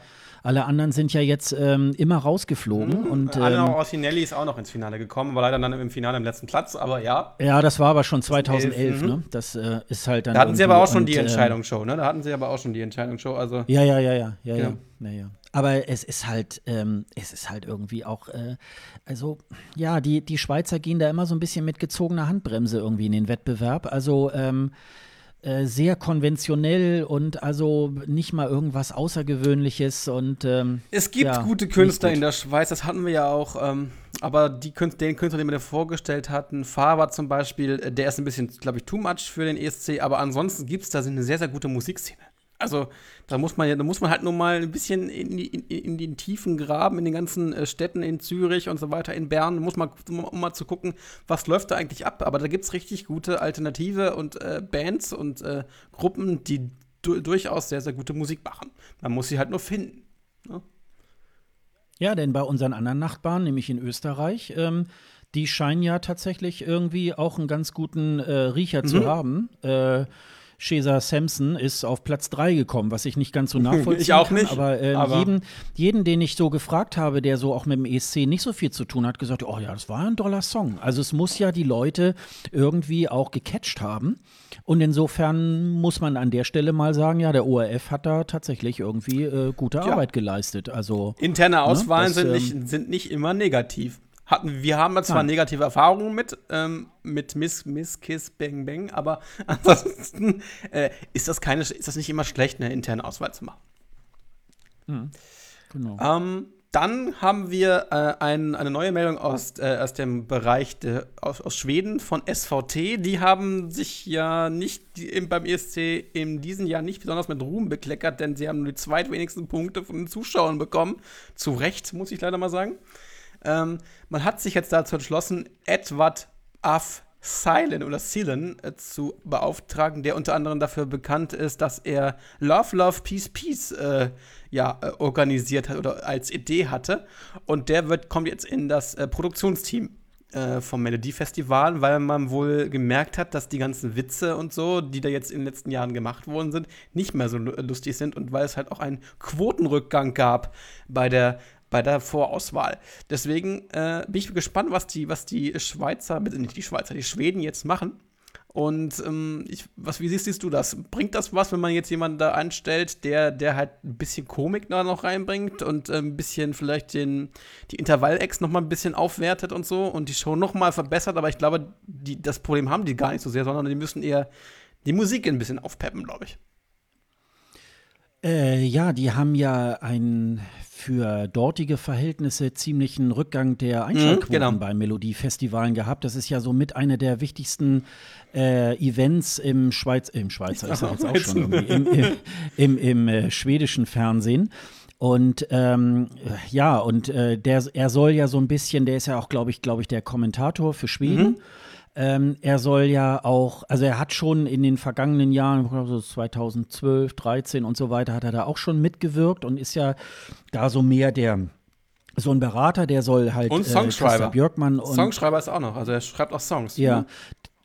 Der soll ja äh, dann eben halt Christa Björkmann und auch Henrik von Zweiberg, der sozusagen für diese ganze, diese ganze technische Mhm. Aufbau und so weiter, in diesem äh, soll er sie halt beraten und äh, ja, auch ähm, soll wohl irgendwie halt ähm, so, er soll wohl dann auch die Sketche irgendwie halt dann auch schreiben und äh, da ja auch so in diesem Duktus irgendwie halt Love, Love, Peace, Peace und so weiter irgendwie, ähm, also das Ganze ein bisschen interessanter machen und ähm, ja, vielleicht ist halt dann auch die Zeit des Herrn Björkmann auch vielleicht schon so ein bisschen äh, zur Neige gehend. Der hat zwar noch, ich glaube, in zwei, drei Jahren geht der, glaube ich, in Rente Ja. irgendwie und der hat sich ja vorgenommen, bis dahin noch einmal für Schweden den ESC halt zu gewinnen. Ob das nicht eine fixe Idee irgendwie halt wird, das warten wir mal ab. Also es ist so, ähm, äh, natürlich ist das ein, ist es ein Land, was, äh, wo man immer so schön sagt, ja, die haben die höchste Komponistendichte und so weiter, aber die Musik hört sich ja halt auch immer gleich Ja. an. Und ähm, da wäre vielleicht auch mal eine Kehrtwende auch mal so in diesem ganzen, in dieser Line-Up, die dann dort vorgestellt wird. Und, äh, und wenn da vielleicht, äh, gut, er ist ja jetzt auch nicht unbedingt jetzt so frisches ähm, Blut, was da reinkommt, aber jeder, der so vielleicht so ein bisschen frische Luft irgendwie reinbringt, der kann natürlich dann diesen Vorentscheid ähm, dann auch äh, belüften. Also man muss natürlich sagen, das ist so ein bisschen wie, man unterhält sich über die ähm, über die spielerischen Erfolge von Bayern München und vom HSV. So, und Bayern München hat andere ähm, äh, Probleme als jetzt der HSV zum Beispiel irgendwie. Und trotzdem merkt man auch, dass Bayern München auch so einige Probleme mittlerweile hat. Und äh, damit es nicht dazu kommt, dass äh, Schweden irgendwann auch mal so eine Pechsträhne wie Irland hat und andauernd im, im äh, Semifinale rausfliegt, muss man natürlich jetzt relativ schnell irgendwie auch mal handeln. Und insofern ähm, bleibt es jetzt abzuwarten, was sie da machen. Es gibt auch schon Termine für den äh, ESC. Also ähm, ich habe das auch schon mal, äh, oh, jetzt lasse ich lass mich mal eben kurz auf unsere Seite, dann können wir, kann ich euch das auch gleich nochmal sagen. Da gibt es ähm, ja, wo, äh, wo es findet statt. Ich glaube wieder in Malmö, es findet auch wieder in, äh, in äh, Stockholm irgendwie Genau. nachher das Finale auch statt. Also es geht irgendwie los am 9. Februar. Nee, Quatsch. Am 2. Februar, 2. Februar, 16. Ähm, also es hört dann irgendwann Im auf März dann. mit dem Finale am 9. März, genau. Und das, äh, das sind dann halt also vier Vorrunden, dann gibt es wieder diese Andra Chansen irgendwie halt, wo dann die Drittplatzierten nochmal antreten und dann äh, in so einer Doppel-Battle jeweils irgendwie halt um einen Platz im Finale halt kämpfen. Also dieses äh, Setting ist wohl nach wie vor wie vorher auch. Es gibt so eine Städtetournee sozusagen durch die wichtigsten Städte äh, in Schweden. Und das natürlich irgendwie alles, wie wir uns das natürlich auch in Deutschland irgendwie halt wünschen, aber ähm, äh, derzeit irgendwie nicht machbar. Aber wenn eben halt schon, ähm, ich weiß gar nicht, ich glaube, äh, was haben die denn für eine Einschaltquote? Ich glaube, es 85 schaltet, Prozent oder sowas. ja, so Irgendwas irgendwie. Und es schaltet fast jeder Ja, ja. ein. Und äh, es ist aber, glaube ich, um ein oder zwei Millionen irgendwie halt eingebrochen äh, letztes Mal. Und dann sagen sich natürlich die Verantwortlichen, oh, wir müssen da irgendwie halt was tun. Ne? Ja, muss ja was passieren. Also irgendwas muss jetzt passieren. Alle, ich hoffe, dass sie auch ein bisschen an der Musik schrauben, weil ich kann dieses äh, Samir und Victor zum Beispiel überhaupt nicht mehr sehen. Diese zwei, die zwei Typen, die immer, immer jedes Jahr versuchen, irgendwie beim ESC äh, teilnehmen zu wollen. Ja, man sollte denen auch mal Klamotten spenden. Die haben irgendwie keine Oberbekleidung. Die sind, die ne? sind immer fast halbnackt, ja. Das ist immer so. Immer. Die müssen sehr arm sein. Ja, ja. Die müssen Ja, ja. sehr arm Ja, ja, sein. apropos, apropos Schweden, äh, die Australier ähm, sind, dann- sind am Überlegen und es gibt Gerüchte dazu, dass sie auch eine Vorentscheidung machen wollen und sich da die Expertise von Björkmann holen wollen. Ähm, was ja einige Länder in, in, in diesem Jahr auch getan haben. Ich glaube, die Schweiz hat das gemacht. Äh, die Briten haben das ja auch so ein bisschen gemacht. Äh, Die haben ja dann Mons Selmerlö äh, sich als Co-Moderator dazugestellt. Ähm, und ja, ähm, das ist halt so eine Sache. Also ich weiß es nicht. Also deswegen, ähm, ob das eine gute Expertise ist, äh, der hat zwar Ahnung, der gute Mann. Nicht, das ist auch jemand, der Ahnung hat, aber das ist ja so ein bisschen am Fälle schwimmen. Man muss halt mal gucken. Also ich glaube nicht, dass, dass der so gut äh, für verschiedene Länder äh, dort beraten kann. Das weiß ich nicht. Naja, es wird dann so, es hat dann so einen starken schwedischen Einfluss, ne, auf alle äh, Vorentscheide. Das ist halt so, ähm, ja, also im Moment ist wohl der Stand, dass äh, Australien muss ja immer irgendwie eingeladen werden vom Gastgeberland. Das steht wohl irgendwie noch aus, aber ähm, da wohl äh, es auch ein bisschen daran liegt, dass dann je mehr Länder daran teilnehmen, weil die müssen ja dann auch irgendwie Mitgliedsbeiträge zahlen, zahlen die ja sozusagen auch in die, in die ähm, Partykasse mit ein. Und insofern wird man dann auf Australien ähm, gar nicht verzichten und Israel wird die, glaube ich, auch mit einladen. Ja, und wir vermutlich werden wir dann mal äh, zum Frühstücksfernsehen irgendwie dann mal einen australischen Vorentscheid zum ersten Mal irgendwie äh, per Streaming sehen können. Also Oh Gott, oh äh, wir werden mal sehen. Ich glaube, auch bei den Australiern ist es so, ähm, da ist jetzt langsam der Welpenschutz auch vorbei. In diesem Jahr hat ja Australien so, ja, so einen Mittelfeldplatz irgendwie gemacht. Äh, eigentlich ein bisschen enttäuschend und auch ähm, äh, Jessica Mowboy war ja jetzt auch letztendlich nicht so, Nicht so ähm, ganz die so auf der große Höhe. Mhm. Überraschung. Also die war jetzt irgendwie nicht unbedingt, also wahrscheinlich ist sie tatsächlich doch nicht so die Live-Künstlerin, was man so ein bisschen beim Sie hat ja äh, den Intervall-Eck 2014 ja auch beim Semifinale ja auch äh, bestritten. Da konnte man auch schon so ein bisschen hören, naja, so stimmlich ist sie ja nicht so ganz auf der Höhe. Also sie singt jetzt zwar in so einer Insta-Story dann immer ab und zu mal, um dann zu zeigen, ich kann ja noch singen. Aber ähm, das hat, wie gesagt, auf der großen ESC-Bühne nicht ganz so äh, äh, geklappt. Und äh, vielleicht denkt man so, hm, vielleicht müssen wir da jetzt auch mal so ein bisschen andere Wege gehen. Ähm, denn auch Australien möchte ja gerne mal den ESC gewinnen, Ja. auch wenn sie dann sicherlich das nicht in Sydney oder Melbourne oder so stattfinden lassen. Aber die wollen es wahrscheinlich ja dann auch irgendwie halt wissen. Und äh, ich würde mich aber jedenfalls freuen auf den Vorentscheid aus Australien. Ja, ich also auch. ich glaube, das wird äh, bestimmt eine sehr ähm, interessante Auswahl, weil die australische Musik ist ja schon. sehr, sehr gut, äh, ja, ja. Sehr amerikanisch ja, das, angehaucht, von daher ist das, glaube ich, sehr, sehr spannend. Ja. Und da gibt es ja auch viele Künstler, die durchaus auch mal wieder ähm, sich dort sehen lassen können. Mal gucken. Ähm, dann kommen wir zum, zum, zum kleinen Bruder von Australien, sagen wir mal, zu Großbritannien. Eurovision, Eurovision You Decide. Oder You Decide. Ja, You Decide äh, machen wollen sie You wieder. Decide, You Decide mhm. wollen sie wieder machen. Mal sehen, wie und in welcher Form. Ich da, die, die letzten Jahre ging ja schon in eine bessere Richtung. Ich glaube, die Musik war ja auch im, bei, in diesem Jahr auch ein bisschen besser als in den letzten Jahren. Ne? So, so, so gefühlt, so war das schon mal äh, von, von Qualitätsaufschub. auch wenn Surrey jetzt nicht den besten Platz gemacht hat, aber ich glaube, dass ähm, es geht in die richtige Richtung. Ich glaube, das ist, ich glaube, da sind wir, uns, sind wir eine Meinung, oder? Also, dass das, dass das Format in die richtige Richtung geht, dass man aber da noch ein bisschen schrauben muss. Aber äh, ansonsten, das schon mal äh, Tendenzen hat, womit man sehr gut leben kann. Ja, also auf jeden Fall, ähm, das, das, stimmt schon. Also das Line-up dieses Jahr war, ähm, also da, ich kann mich ja, ich glaube so, also nach meinem Empfinden, 50 Prozent waren wirklich äh, gut machbar. Und da haben sie auch mit Suri auch, äh, glaube ich, einen ganz guten Song auch geschickt, auch wenn der natürlich irgendwie auch, ähm, ja, sie, sie hatte ein bisschen Pech, ne? Also es äh, hat auch ähm, in der äh, Generalprobe hat ja dann ihre komischen LEDs haben nicht funktioniert. Dann war dieser blöde Flitzer, der ihr da irgendwie ähm, reingedrömelt mhm. ist. Äh, das war natürlich auch irgendwie alles nicht so toll. Aber ähm, ja, man weiß halt, dass Großbritannien ja auch ein bisschen mehr kann. Und ich finde halt dieses, ähm, diesen Vorentscheid, den sie da in diesem Theater da immer machen, das ist auch auch so, ah, so ewig gestrig. Also das könnte mal auch ein bisschen ein Stückchen moderner ja, ja. irgendwie sein. Die Spiel, die zielen ja immer so ein bisschen auch auf dieses Thema ab, oh und Trash und so ja, weiter. Und da kannst du dann natürlich dann auch so in Großbritannien jetzt auch nicht wirklich in der breiten Masse auch einen Blumentopf damit gewinnen. Also ähm, das würde ich schon noch ein bisschen besser finden, wenn sie auch die Präsentation ihres Vorentscheides ein bisschen moderner irgendwie halt gestalten würden. Also ähm, das finde ich manchmal ein bisschen ähm, und ja, und viele Briten sind ja irgendwie, äh, die, die, können das immer gar nicht fassen, dass sie letzter sind, weil sie immer denken, sie müssten eigentlich gewinnen. Weil sie den Pop kennen, äh, Popstar, so, der Pop, die Pop-Titanen ja, aber, sind, ne? ja.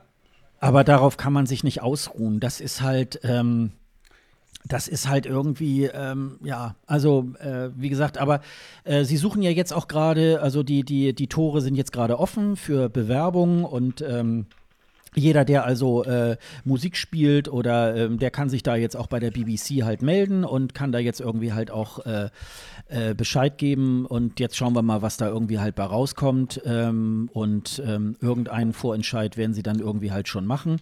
Das hat es ja auch viele Jahre äh, in Großbritannien nicht gegeben. Genau. Und insofern ähm, wird das, glaube ich, jetzt auch irgendwie eine feine Man kann Sache nur darauf aufbauen, ne? würde ich sagen. Ja, genau. Und es gibt wieder schon eine schöne Nachricht, denn es gibt wieder ein Eurovision in Konzert in genau. Amsterdam. Genau. Das ist eine Pre-Show, äh, wo ähm, erstmal alle ähm, ESC-Teilnehmer des aktuellen Jahrganges eingeladen werden. Und eigentlich in Amsterdam kommen auch fast alle. Ich würde mal sagen, so zwei Drittel oder 70 Prozent oder wie auch immer äh, sind da irgendwie dabei. Es wird auch wieder in dieser Location, die sie in diesem Jahr äh, bespielt haben, nämlich das AFAS Live, mhm. wo äh, wesentlich mehr ähm, äh, unterkommen als in diesem Melkweg da, ähm, in diesem kleinen Club. Und das ist natürlich immer so eine schöne Veranstaltung, wo man schon mal im Vorwege einmal schon mal testen kann, wie, äh, wie ist der mhm. einzelne mhm. Künstler auf der Bühne, kann er das? Und man hat dann immer schöne positive, aber auch negative äh, äh, Überraschungen, die man dort irgendwie findet. Und äh, aller Voraussicht nach werde ich da hinfahren. Vielleicht komme ich mit. Ähm, Ah, schön, ja. weil äh, äh, Patrick ähm, Quatschel auf äh, Twitter hat mich schon angemorst, er könnte sich das eventuell auch vorstellen. Und dann können wir ja eine kleine Apartment-WG irgendwie oh, ja. aufmachen. Mhm. Und äh, dann können wir da ja mal äh, zusammen mal dieses, äh, dieses Event zusammen besuchen. Also es ist wirklich sehr, sehr kurzweilig. Es ist jetzt nicht nur so, ah, die bekloppten Fans sind da irgendwie, sondern es, ähm, wir hatten auch diesmal so ein bisschen so Videowand und so. Also ja. war auch sehr professionell gemacht gemacht, weil man darf nicht vergessen, das ist ja eine Initiative von ESC-Fans, die das sozusagen ehrenamtlich in ihrer Freizeit organisieren. Und ähm, da hat es vor etwa zwei, drei Wochen, haben die da wohl irgendwie schon mal so ein Teamtreffen gehabt. Da haben sie sich wohl die Location nochmal angeguckt. Und äh, jetzt haben sie also in dieser Woche mitgeteilt, dass sie das am 6. April machen. Das ist jetzt ein bisschen früher, als es in diesem Jahr war. Aber nichtsdestotrotz ist das irgendwie äh, eine schöne Veranstaltung. Und Amsterdam, wie gesagt, ist auch immer wieder eine Reise wert. Oh ja, das stimmt. Ich war auch nicht in Amsterdam, von daher. Und man, vielleicht, kann, ich, man müsste dann, fliegst du dann? Bist du, immer, du bist geflogen, oder? Von Hamburg. Ja, ich bin geflogen. Fährt, da fährt also, eine Stunde ähm, oder was fliegt man da, oder? Ja, also ähm, das, das war eigentlich auch nicht jetzt so das große Problem. Man muss in Amsterdam nur ein bisschen aufpassen, dass man nicht von den Radfahrern überfahren wird. Das ist so ein bisschen so. Aber ähm, ansonsten habe ich da eigentlich ähm, ein schönes Wochenende irgendwie halt auch erlebt. Und wie gesagt, man kann da auch wirklich dann schön eine, ähm, so eine schöne Vorschau auf den ähm, auf diesen äh, bevorstehenden ESC machen. Ja, wäre doch cool, wenn wir da irgendwie zusammen irgendwie uns das mal angucken. Sehr gerne. Super. Können wir mal, mal uns eine kleine Wohnung dann nehmen, die dann halt irgendwie günstiger ist ja. als äh, so ein Hotelzimmer. Ja, ja. Und ja, ich glaube, das ist, glaube ich, mit mehreren Leuten. Dann machen wir eine Podcast-WG auf, wie, wie es die ESC-Schnacker genau. immer ja gerne machen wollten. Könnt ihr auch gerne mitkommen, mal zu sechst oder so, dann machen wir eine Podcast-WG in Wirklichkeit auf. Ja, genau, genau, genau. Das, das können wir dann irgendwie auch so machen. Ja, also, ähm, also ich freue mich da jedenfalls. Und dann gibt es halt in London, es gibt in, in Moskau, äh, Madrid, auch in Tel Aviv gibt es jedes Jahr so eine genau. Pre-Show. Also äh, man kann da sozusagen, wenn man das Geld und die Zeit hat, kann man da richtig so ein, äh, da ist glaube ich dann im April oder Mer März oder Ende April ist eigentlich im Grunde jedes Wochenende ist irgendwo so eine Pre-Show mhm. und die kann man dann schön abwandern irgendwie. Aber eigentlich, so wie ich das überblicke, ist in Amsterdam eigentlich, äh, da kommen die meisten. Also äh, da, Mindestens da bleiben zwei Drittel sind da, ne? Mindestens ja, so ja, ja, so. sind, genau, genau. Ja. Das kann man ungefähr sagen. Also es werden eigentlich immer mehr, weil Amsterdam, meines Erachtens, ist das, glaube ich, die erste Pre-Show, die äh, mal so gegründet mhm. worden ist. Und die haben das so ganz klein, glaube ich, angefangen mit, also äh, die hatten ja letztes Jahr hatten sie, oder dieses Jahr hatten sie ihr zehnjähriges äh, Jubiläum. Das hatten sie dann, deswegen haben sie das da auch in diese große Halle irgendwie verfrachtet. Und, das werden sie äh, bestimmt wieder, wollen sie ja wieder machen, ne? Das wollen sie wieder machen in dieser Halle, oder? Ja, da, genau, das wollen sie in diesem, in diesem Ding da irgendwie, in dem AFAS Live. Das ist so ein, so ein Areal, da sind so Einkaufszentren und dann eben halt auch so äh, bespielbare Hallen und so weiter. Und da findet das dann irgendwie. Es passen mehr, Leute, passen mehr Leute rein, auf alle Fälle. Ähm, ja, es sind, glaube ich, so 5000 Leute ja, oder so, die da, glaube ich, reinpassen. Also, ähm, und die Karten sind jetzt auch nicht, nicht so mega teuer. Also, äh, das, das lässt sich irgendwie halt mhm. auch alles, äh, das lässt sich dann auch alles gestalten. Also, ich freue mich da jedenfalls sehr drauf und äh, da werden wir euch dann auch im Podcast hier äh, von dieser Veranstaltung auch berichten. Genau, live vor Ort. genau, live vor live Ort, vor das Ort. stimmt. Ja. Tja, was haben wir noch? Also gar nicht mal so viel, ne? Ist, wir sind schon fast, fast am Ende des. Mir würde jetzt auch irgendwie im Moment jetzt nichts weiter einfallen, ähm, außer dass wir uns jetzt, äh, dass wir euch nochmal hinweisen auf unsere Seite www.escgreenroom.de. Da findet ihr alles. Da kann ich vielleicht noch mal darauf hinweisen, nachher in der Vorentscheidssaison werden wir auch wieder die Seite äh, aktivieren mit den Livestreams, mhm, damit genau. ihr auch die Vorentscheide wieder verfolgen könnt. Ich habe schon mal die Termine eingetragen ohne den Link, beziehungsweise wir haben schon den Link eingetragen für ähm, den Junior Eurovision. Der ist der auch bald im November. Ich glaube, mhm ähm, 25. Mhm. November, glaube ich, ist. Ach ja, ich habe es ja hier auch. Genau. Ich habe jetzt mal 16 Und? Uhr eingetragen. Ich glaube, das wird wieder, glaube ich, das ist ein Sonntag in dem Falle. Ist es dann auch kindgerecht am Nachmittag.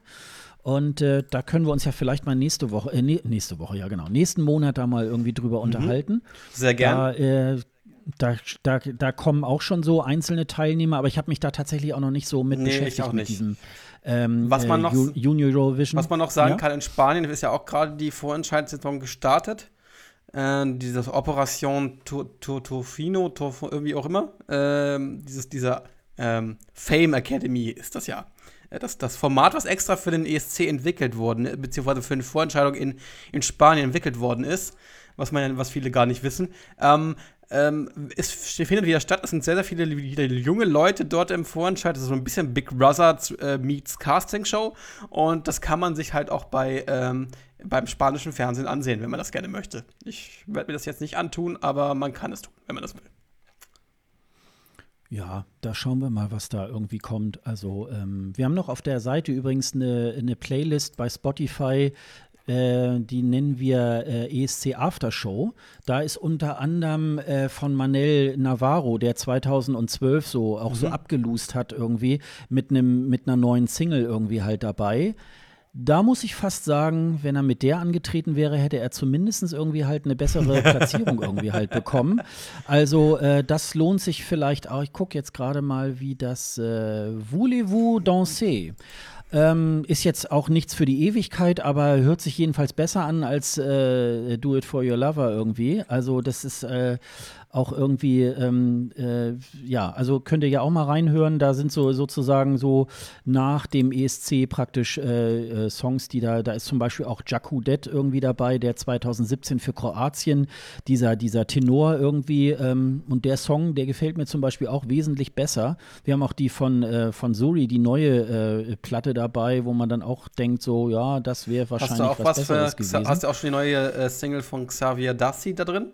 Äh, Civil, die kann ich da noch mal Civil reintun. War. Es Ja, die sehr, sehr, sehr, sehr gut, sehr, sehr ohrwürmig, Mhm. sage ich jetzt mal so. Also macht Spaß, sich das anzuhören. Also der Zweitplatzierte von äh, unser Lied für Lissabon äh, hat auch eine neue Single. Mhm. Ja. Gut, das nehme ich da gleich mal mit auf äh, und dann könnt ihr euch dann, äh, dann noch mal die, die Playlist da irgendwie halt auch mit anhören. Genau. Ich glaube, wir sind schon wieder am Ende. Ja. Ähm, und nichtsdestotrotz haben wir ja irgendwie wieder äh, eine gute anderthalb Stunden Mhm, irgendwie genau. zugequatscht. Also soll man ja gar nicht glauben. Man kann dass sich ein ganzes Jahr über den so- ESC unterhalten. Man glaubt es gar nicht, ne? Das, Genau, genau, genau. Das wird, man, man, man ein bisschen beschmunzelt, dass wir das tun, was wir das wirklich können. Ne? Auch beim, auch beim, auch beim äh, zweiten Kieler Podcast-Tag wurden wir auch ein bisschen komisch beäugt, als wir dann gesagt haben, als, als, als uns dann Daniela und äh, Christoph vorgestellt haben, äh, wie, ihr könnt darüber reden. Und dann war, da, war, war das Ding halt voll, ne? Also es waren fast alle noch da bei uns beim Podcast und haben uns zugehört. Das war schon sehr lustig, ne? Ja, ich fand das so witzig. Äh, der äh, Martin vom Metacast war ja auch Mhm. Ja. da, der hier auch bei mir äh, in der Nachbarschaft, würde ich jetzt mal fast sagen, wohnt. Mhm. Der macht ja den Metacast mit äh, zwei Jungs zusammen, wo über Technik, ähm, äh, Computerspiele, über das Weltall und über das Leben allgemein. Die machen so Live-Podcasting und sind eigentlich völlig fernab von ESC und er auch. Und dann hat er ja uns vorher gesagt, so, ja, ich setze mich mal so für zehn Minuten rein, mal gucken Ja, ja, und so weiter. genau. Und man konnte äh, immer beobachten, er saß dann die ganze Zeit und hinterher sagte er, Mensch, das war ja so unterhaltsam und so. Gut, nun haben wir ja natürlich mit ABBA auch noch so ein Thema gehabt, wo, wo jeder noch ein bisschen was mit anfangen kann. Aber ähm, ja, es geht ja, es geht ja mehr so auch um die ganzen Hintergründe, die wir ja hier so besprechen. Und insofern ähm, hoffen wir natürlich auch mal Leute zu erreichen, die ähm, jetzt nicht so wie wir jeden Tag uns irgendwie mit dem ESC beschäftigen, sondern die bei uns sich so ein Update irgendwie halt holen, was ist jetzt gerade Sache und äh, sich dann hinterher wieder schlafen legen können und genau wissen, ja, die, die wühlen schon die besten News für, äh, für mich heraus und äh, bringen sie dann hier im, im Podcast. Das äh, ist ja auch irgendwie ganz Ja, wichtig. Ne? er hat auch mal gerne den, den Daumen nach oben gezeigt. Als ich ihn mal angeguckt habe, er hat dann so den Daumen nach oben gezeigt. Ich fand das richtig cool. Also, er, hat es wohl gar nicht so erwartet, dass wir das, das echt so lustig ist, das, was wir da machen. Ne? Also, wir machen ja, wir nehmen uns Ja. jetzt auch nicht ganz so ernst bei dieser Geschichte. Also, das ist ja auch ganz wichtig. Nein, um Gottes Das, Willen. also, wenn wir es Um jetzt Gottes pur Willen. ernst machen würden, dann äh, hätte ich, glaube ich, auch nicht so viel Spaß dabei. Ja, ja. Gut. Okay, mein Lieber, dann äh, beschließen wir das Ja. heute. Und ähm, ja, irgendwann Mitte, Ende Oktober sind wir mit der 21 dann wieder am Start. Sind wir wirklich volljährig mit- dann, ne? Dann sind wir wirklich, dürfen wir alles. Dann, dann sind wir richtig Ja, dann sind wir volljährig. das richtig stimmt. dann, volljährig. äh, dann dürfen wir keine Faxen mehr nee, machen. dann wären wir ne? nicht Das mehr ja unter dann dem Jugendstrafrecht äh, verurteilt. Okay, dann äh, noch einen schönen Tag, schönen Mittag, schönen Abend und Gute Nacht dann. und so weiter. Tschüss. Tschüss.